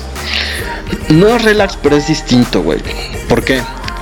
Porque ahí el tema es, te duele. O sea, sí te duele. Te duele, tienes o, pasas un periodo en el cual sí estás triste, sí hay rolas que te lo recuerdan, películas que te lo recuerdan, peluches, este, lo que sea que tengan cartas, lo que sea que les recuerde a esa persona. Y sí es un proceso de duelo. ¿no? Es como, ok, sí, pues ya se acabó, qué mal pedo, está bien triste. A lo mejor como que sí tienes ganas de regresar, pero pues te cortó, güey, ¿no? E- El otro tema es, ok, ya cortaron, perfecto, ¿no? La vida sigue y puedes tener, digamos, esta visión de la vida sigue de sí, ahorita no quiero salir con nadie, no quiero empezar a hacer dating o etcétera, ¿no? Como que no estás preparado, digámoslo así. Te metes a Tinder, empiezas a conocer gente o Happen. lo que sea, ¿no? Pero llega un punto en el cual puedes pues, seguir con tu vida, o sea, no olvidarlo porque son cosas que nunca vas a olvidar, pero sí superarlo. O sea, como, ok, siguiente paso, güey. Sí, no, que, That's it. que, que ese punto es importante, el no olvidarlo. O sea, desde mi punto de vista, el no olvidarlo es esa parte importante porque, bueno o malo que haya sido la relación, ya sabes que te gusta y que no quieres. Entonces, creo que diste un- tocaste un tema muy importante, el, el no olvidarlo.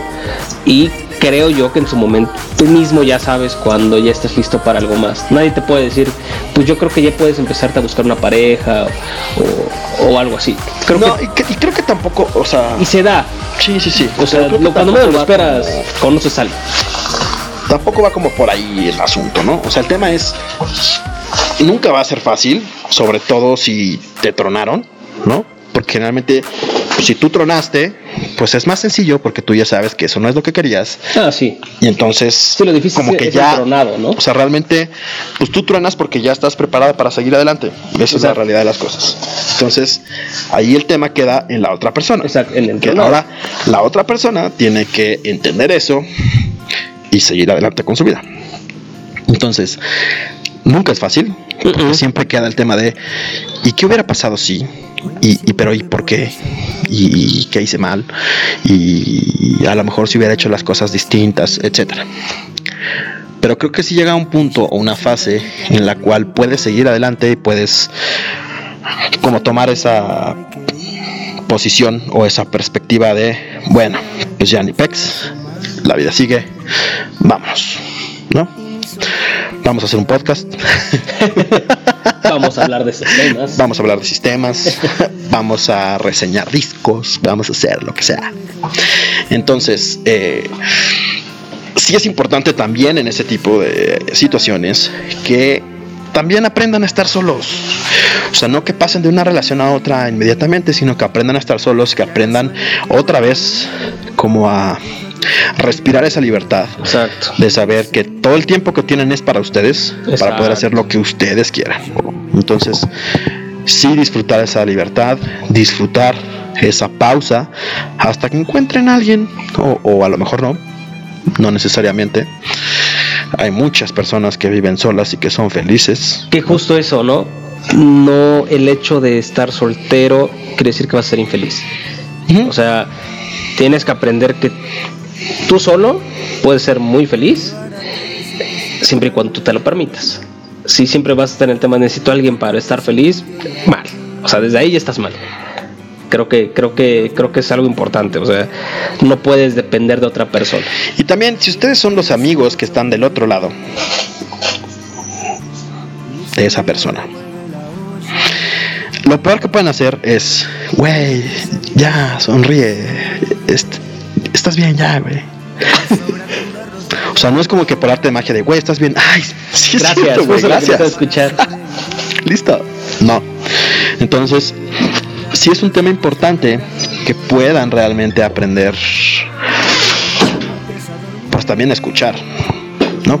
O sea, hay ciertos puntos en los cuales hay muchas situaciones en la vida en las que no van a saber qué decir, en las que no importa que sea lo que digan, no va a ser una diferencia, no va a ser algo que va a sacar a la otra persona de esa situación pero sí que estén ahí, que puedan escuchar a esa persona, que puedan ir a echar un café, una chela, al cine, a un concierto, al teatro, a, lo que sea, ¿no? O sea, simplemente convivir. Estar ahí, exacto. Estar ahí, ayudar a salir como de ese pequeño bache a esa persona, escucharla, ¿no? Tratar de comprenderla, no decirle, güey, ya, supéralo, o oye, ya, no mames, supéralo. Sí, no, a veces creo que la mejor forma de ayudarlo es callar. ¿Por qué? Porque eso lo único que hace es generar que esa persona se cierre y que entonces esa persona diga, ah, pues a la chingada. O sea, si me está diciendo supéralo y no me está entendiendo y no me está tratando de ayudar, pues entonces ya no le digo nada. Exactamente. Y ya no lo ayudaste. O la ayudaste. Y entonces ahí es cuando se vuelve el problema, porque entonces esa persona se cierra y es mucho más complicado que se vuelva a abrir con ustedes porque ya saben que no es la persona adecuada con la cual puede platicar o contar en ese tipo de situaciones. Exacto. Entonces, bueno, regresando un poco al tema de verdad nos, carajo cuando pusimos muy psicoterapeuta. Todo se va al carajo cuando, sí, truenas con una persona o cuando hay ciertos ciertas cosas que no estás dispuesto a aceptar. Pero también tienes que saber hasta hasta dónde vas a soportar porque si no va a ser un infierno tu vida. Entonces, tienes que aprender a decir no. Tienes también que aprender a aceptar que te digan que no. Exacto. Porque eso es también muy importante. O sea, tiene que haber un equilibrio en, la, en cualquier ecuación. Tiene que haber un equilibrio. Entonces, tanto tienes que aprender a decir que no, como tienes que aprender a, que te digan que no. Entonces, el, tener como ese equilibrio creo que es la mejor fórmula para que puedan ustedes sobrellevar una vida pacífica. Ahora, regresando al tema principal de todo se va al carajo cuando. Si ustedes estaban en una relación destructiva que ya conlleva otro tipo de cosas como una adicción al estar ahí y al estar con esa persona, aunque estés muy mal, y aunque sea una situación de un infierno y que estés viviendo la peor época de tu vida, pero que estés totalmente ligado a esa persona y que no sepas cómo vivir con esa persona. Sí es importante, una, que busquen ayuda. Si no es profesional, con psicólogos, con psiquiatras, con algo, sí que busquen a alguien, como comentaba Olimar, en el que puedan confiar, en el que sepan que los va a escuchar y en el que sepan pues que también tienen a quien acudir en ese tipo de momentos. Sí. Son momentos difíciles, son momentos que no van a pasar y son heridas que no van a cerrar de la noche a la mañana. O sea, es un tiempo de sanación que necesitan. Para algunas personas es muy corto, para algunas personas es muy largo, para algunas personas es un punto intermedio. Pero cuando ya estamos hablando de este tipo de depresión, o sea, todo este tipo de consejos que damos de las máximas, ¿no? Muchas veces no aplican. Porque ya estamos hablando de otro tipo de condición. O sea, ya no es el dolor nada más de haber cortado, sino estás hablando ya como de una adicción a esa persona. Entonces es como si de repente agarras a una persona y le dices, mira, te voy a quitar el cigarro, te voy a quitar el alcohol, te voy a quitar las drogas. Lo va a buscar. Y entonces, refúgiate en tus amigos. Mames, no, güey. O sea, por más que te refugies en tus amigos, siempre vas a estar como con eso, güey. Como sí, necesitas ya algo más especializado. Eso, ¿no?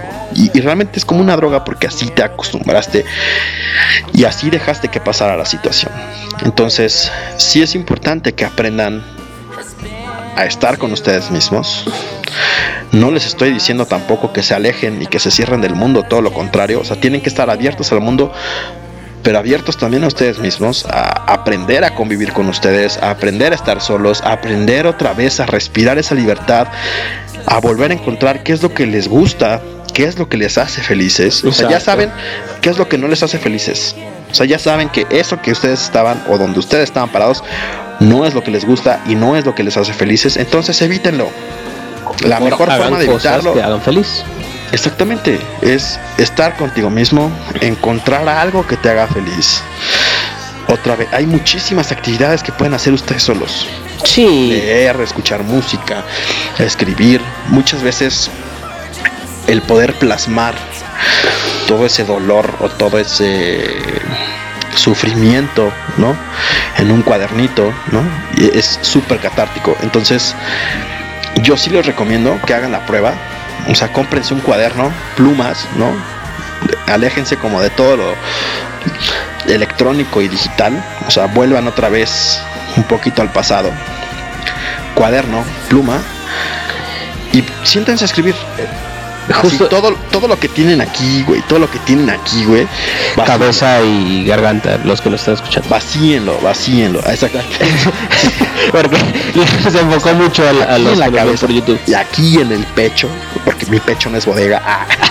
no, que, eso es algo, digo, pareciera extraño, pero muy real. Se siente completamente o hasta te sientes más liberado cuando tú escribes de, desde tu puño, o sea, cuando escribes con una pluma y en un cuaderno a cuando empiezas en el teclado o, todo tal. Se siente completamente diferente. Sí, porque sí sirve mucho. O sea, te sirve mucho en el. Te desahogas. Exacto. O sea, sí sientes como que estás vaciando eso, ¿no? O sea, ya lo estás externando, ya no lo tienes como encerrado. Entonces, el poder vaciarlo y el poder ponerlo ahí es creo que muchas veces una ayuda bastante buena, ¿no? Y les hablo desde la experiencia. Por ahí tengo un artículo que no he podido acabar, que ya estaré publicando, ¿no? Precisamente como de todo este tema de la depresión y de todo lo que pasó con pues, miles de personas, ¿no?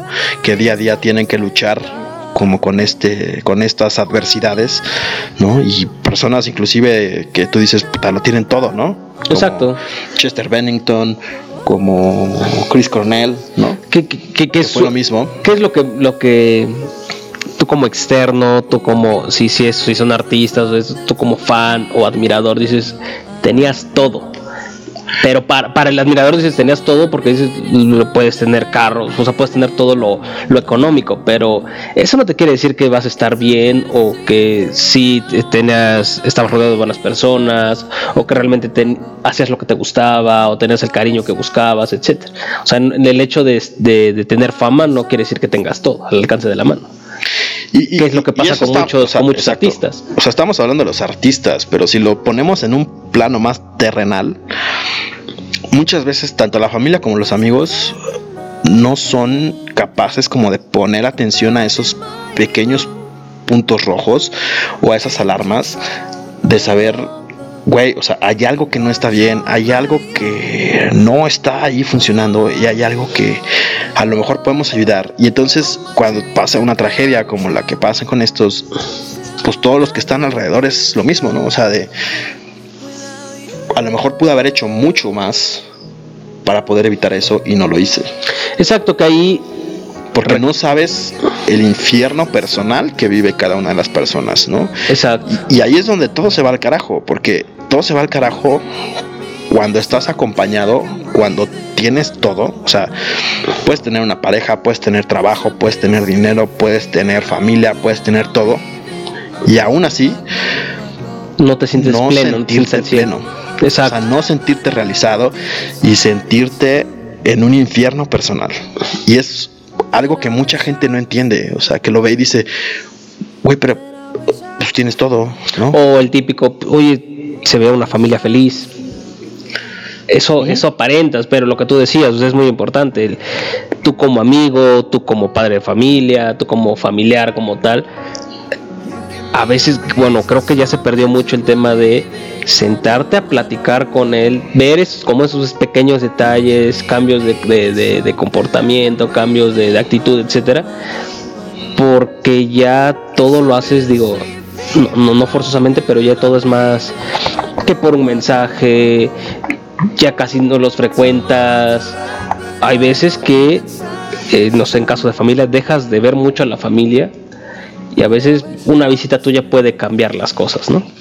Una visita, un mensaje, una llamada, una llamada, un café, o sea, es puede significar el mundo para alguien. Exacto. Entonces, sí es importante. Por ahí hay una entrevista en YouTube, si tienen la oportunidad de verla, de las últimas entrevistas que dio Chester Bennington, el vocalista de Linkin Park, en donde creo que plasma de la forma más pues explícita, por así decirlo, ese sentimiento que muchas veces tienen las personas que están en depresión. O sea, que dices, güey, o sea, aquí adentro es un barrio malo, es un barrio peligroso y es un barrio en el que no quiero estar, güey. O sea, entre mis dos orejas está un barrio que, que pues que cuesta trabajo vivir en ese barrio, ¿no? Y muchas veces pues estás afuera, ¿no? Que es precisamente lo que te decía de estás afuera con amigos, estás trabajando, estás tocando un instrumento, estás trabajando, estás lo que sea y como que ese tipo de cosas logran aliviar un poco como esa carga.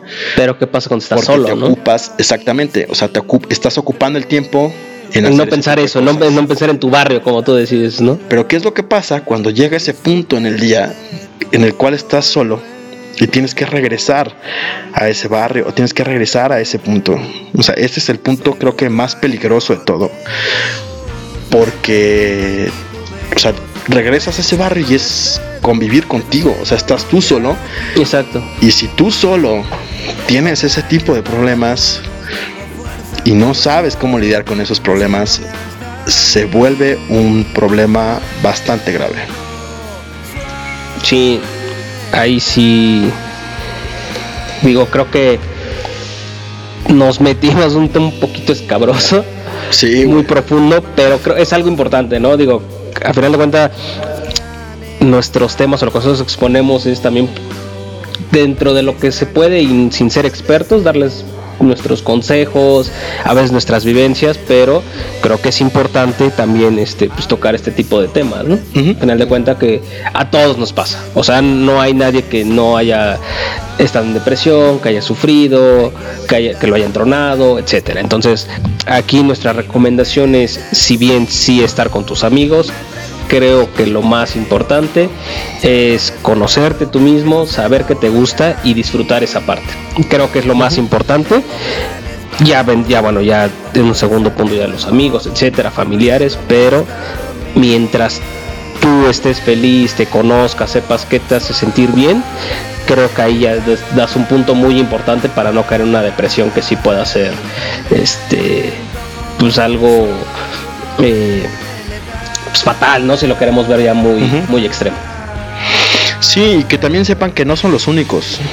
O sea, hay mucha gente que tenemos que pasar por esos estragos y que tenemos que pasar por esas situaciones y que tenemos que aprender a convivir y a lidiar con ellas. Entonces, acercarse a las personas cercanas a ustedes, acercarse a expertos. O sea, si ustedes de plano ya sienten que no pueden, o sea, o que es algo que ya se sale de sus manos o de su control, acercarse. O sea, tratar de buscar ayuda y tratar de evitar una tragedia, ¿no? Entonces, este, pues yo espero que ya en estos días, en estos días no creo porque todavía hay bastantes reseñas atrasadas, pero sí, este, está en el tintero ya este pues, artículo en el que he estado trabajando para que puedan pues también pues leer un poquito como de la perspectiva de, todo esto, ¿no? Pero bueno, después de temas tan profundos en todo se va al carajo cuando y desviarnos un poquito el tema. Un poquito nada más. Poquitín. Cosa de nada. Entonces, eh, pues creo que ya hemos llegado al final de este episodio número 8. Xavi mandó sus disculpas que no pudo llegar. Esto se le atravesó por ahí un issue. Esperemos ya pueda hacer su debut la siguiente semana. La siguiente semana va a ser en jueves. Jueves, jueves. Jueves 30, porque el miércoles tenemos la cobertura del concierto de Arcade Fire. Entonces el jueves va a ser el episodio 9 del podcast para que puedan pues, seguirnos y estarse conectando y ver y todo, todo el show. Entonces, agradecerles una vez más el haber compartido con nosotros, los que nos están viendo o escuchando bajo demanda o en vivo. Muchas gracias otra semana por acompañarnos. Recuerden que nos pueden hacer llegar todos sus comentarios a través de redes sociales, el Cártel de Texas, Instagram, Facebook, e Twitter, e Twitter eh, y Twitter, eh, Peter Punk 28, Olimar 1390, Amigo Yayo, Lili-Bloom, L-I-L-L y-bloom con doble O. Así es. Entonces, gracias una vez más. Los vamos a dejar con tres rolitas. Hotter Than Hell de Dualipa, de Atar de la Vela Puerca y Kiwi de Harry Styles. Hasta el jueves. Hasta la siguiente semana. Muchas gracias. Nos despedimos. Pásenla chévere, bacano. Buena semana. Para los que nos escuchan o nos están viendo en Estados Unidos, Happy Thanksgiving. Cierto. Compren bastante en el Black Friday. O en el Cyber Monday también. Cyber Monday. Cyber Monday. Nos vemos la siguiente semana. bye. bye.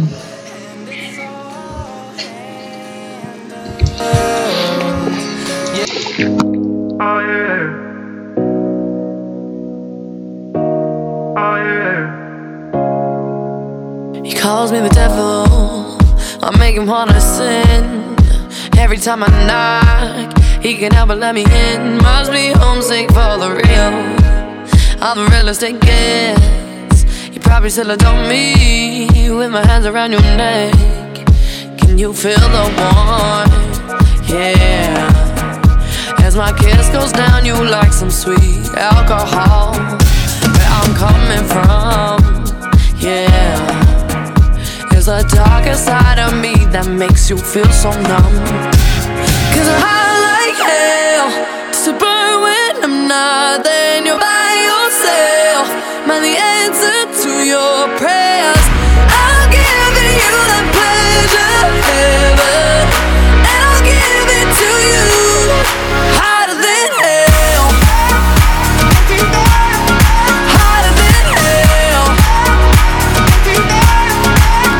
You're my matter from heaven. We all gotta get fed.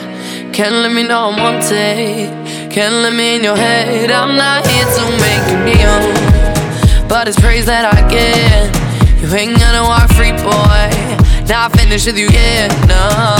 Can you feel the warmth? Yeah. As my kiss goes down, you like some sweet alcohol. Where I'm coming from, yeah. The darkest side of me that makes you feel so numb. Cause I like hell to burn when I'm not there. And you're by yourself. My the answer to your prayers.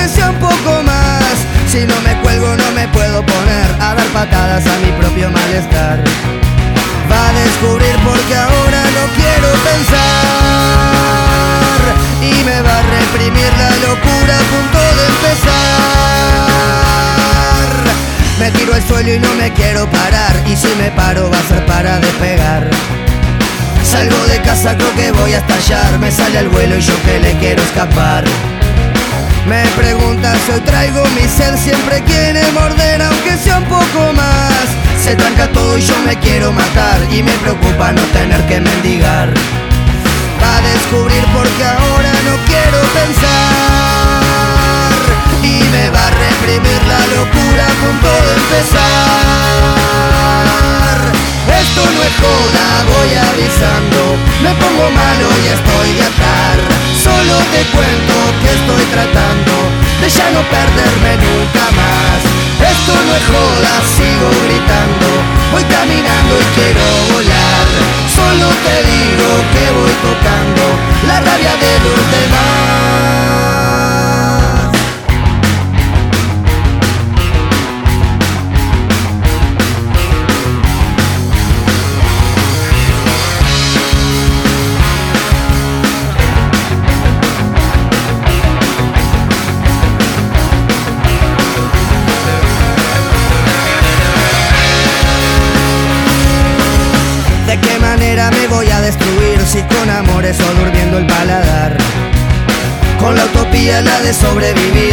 mi llanto termine siempre en el mar. Me preguntas, hoy traigo mi red, siempre quiere romper aunque sea un poco más. Me gusta todo lo que me haga subir, pero la vida me convence con bajar. Va a descubrir porque ahora no quiero pensar y me va a reprimir la locura a punto de empezar. Esto no es joda, voy avisando, me pongo malo y estoy de atar. Solo te cuento que estoy tratando de ya no perderme nunca más. Esto no es joda, sigo gritando, voy caminando y quiero volar. Solo te digo que voy tocando la rabia de los demás.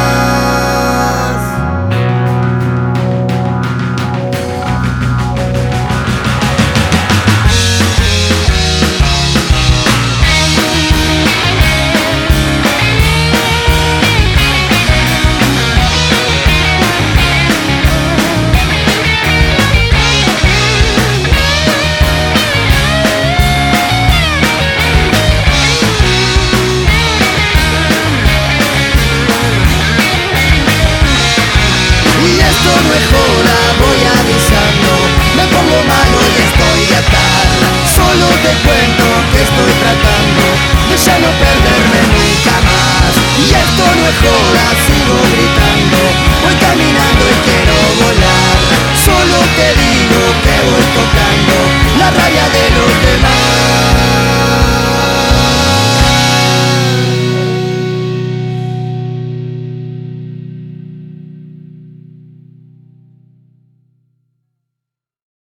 She walked away through a cheap pack of cigarettes, hard liquor mixed with a bit of intellect.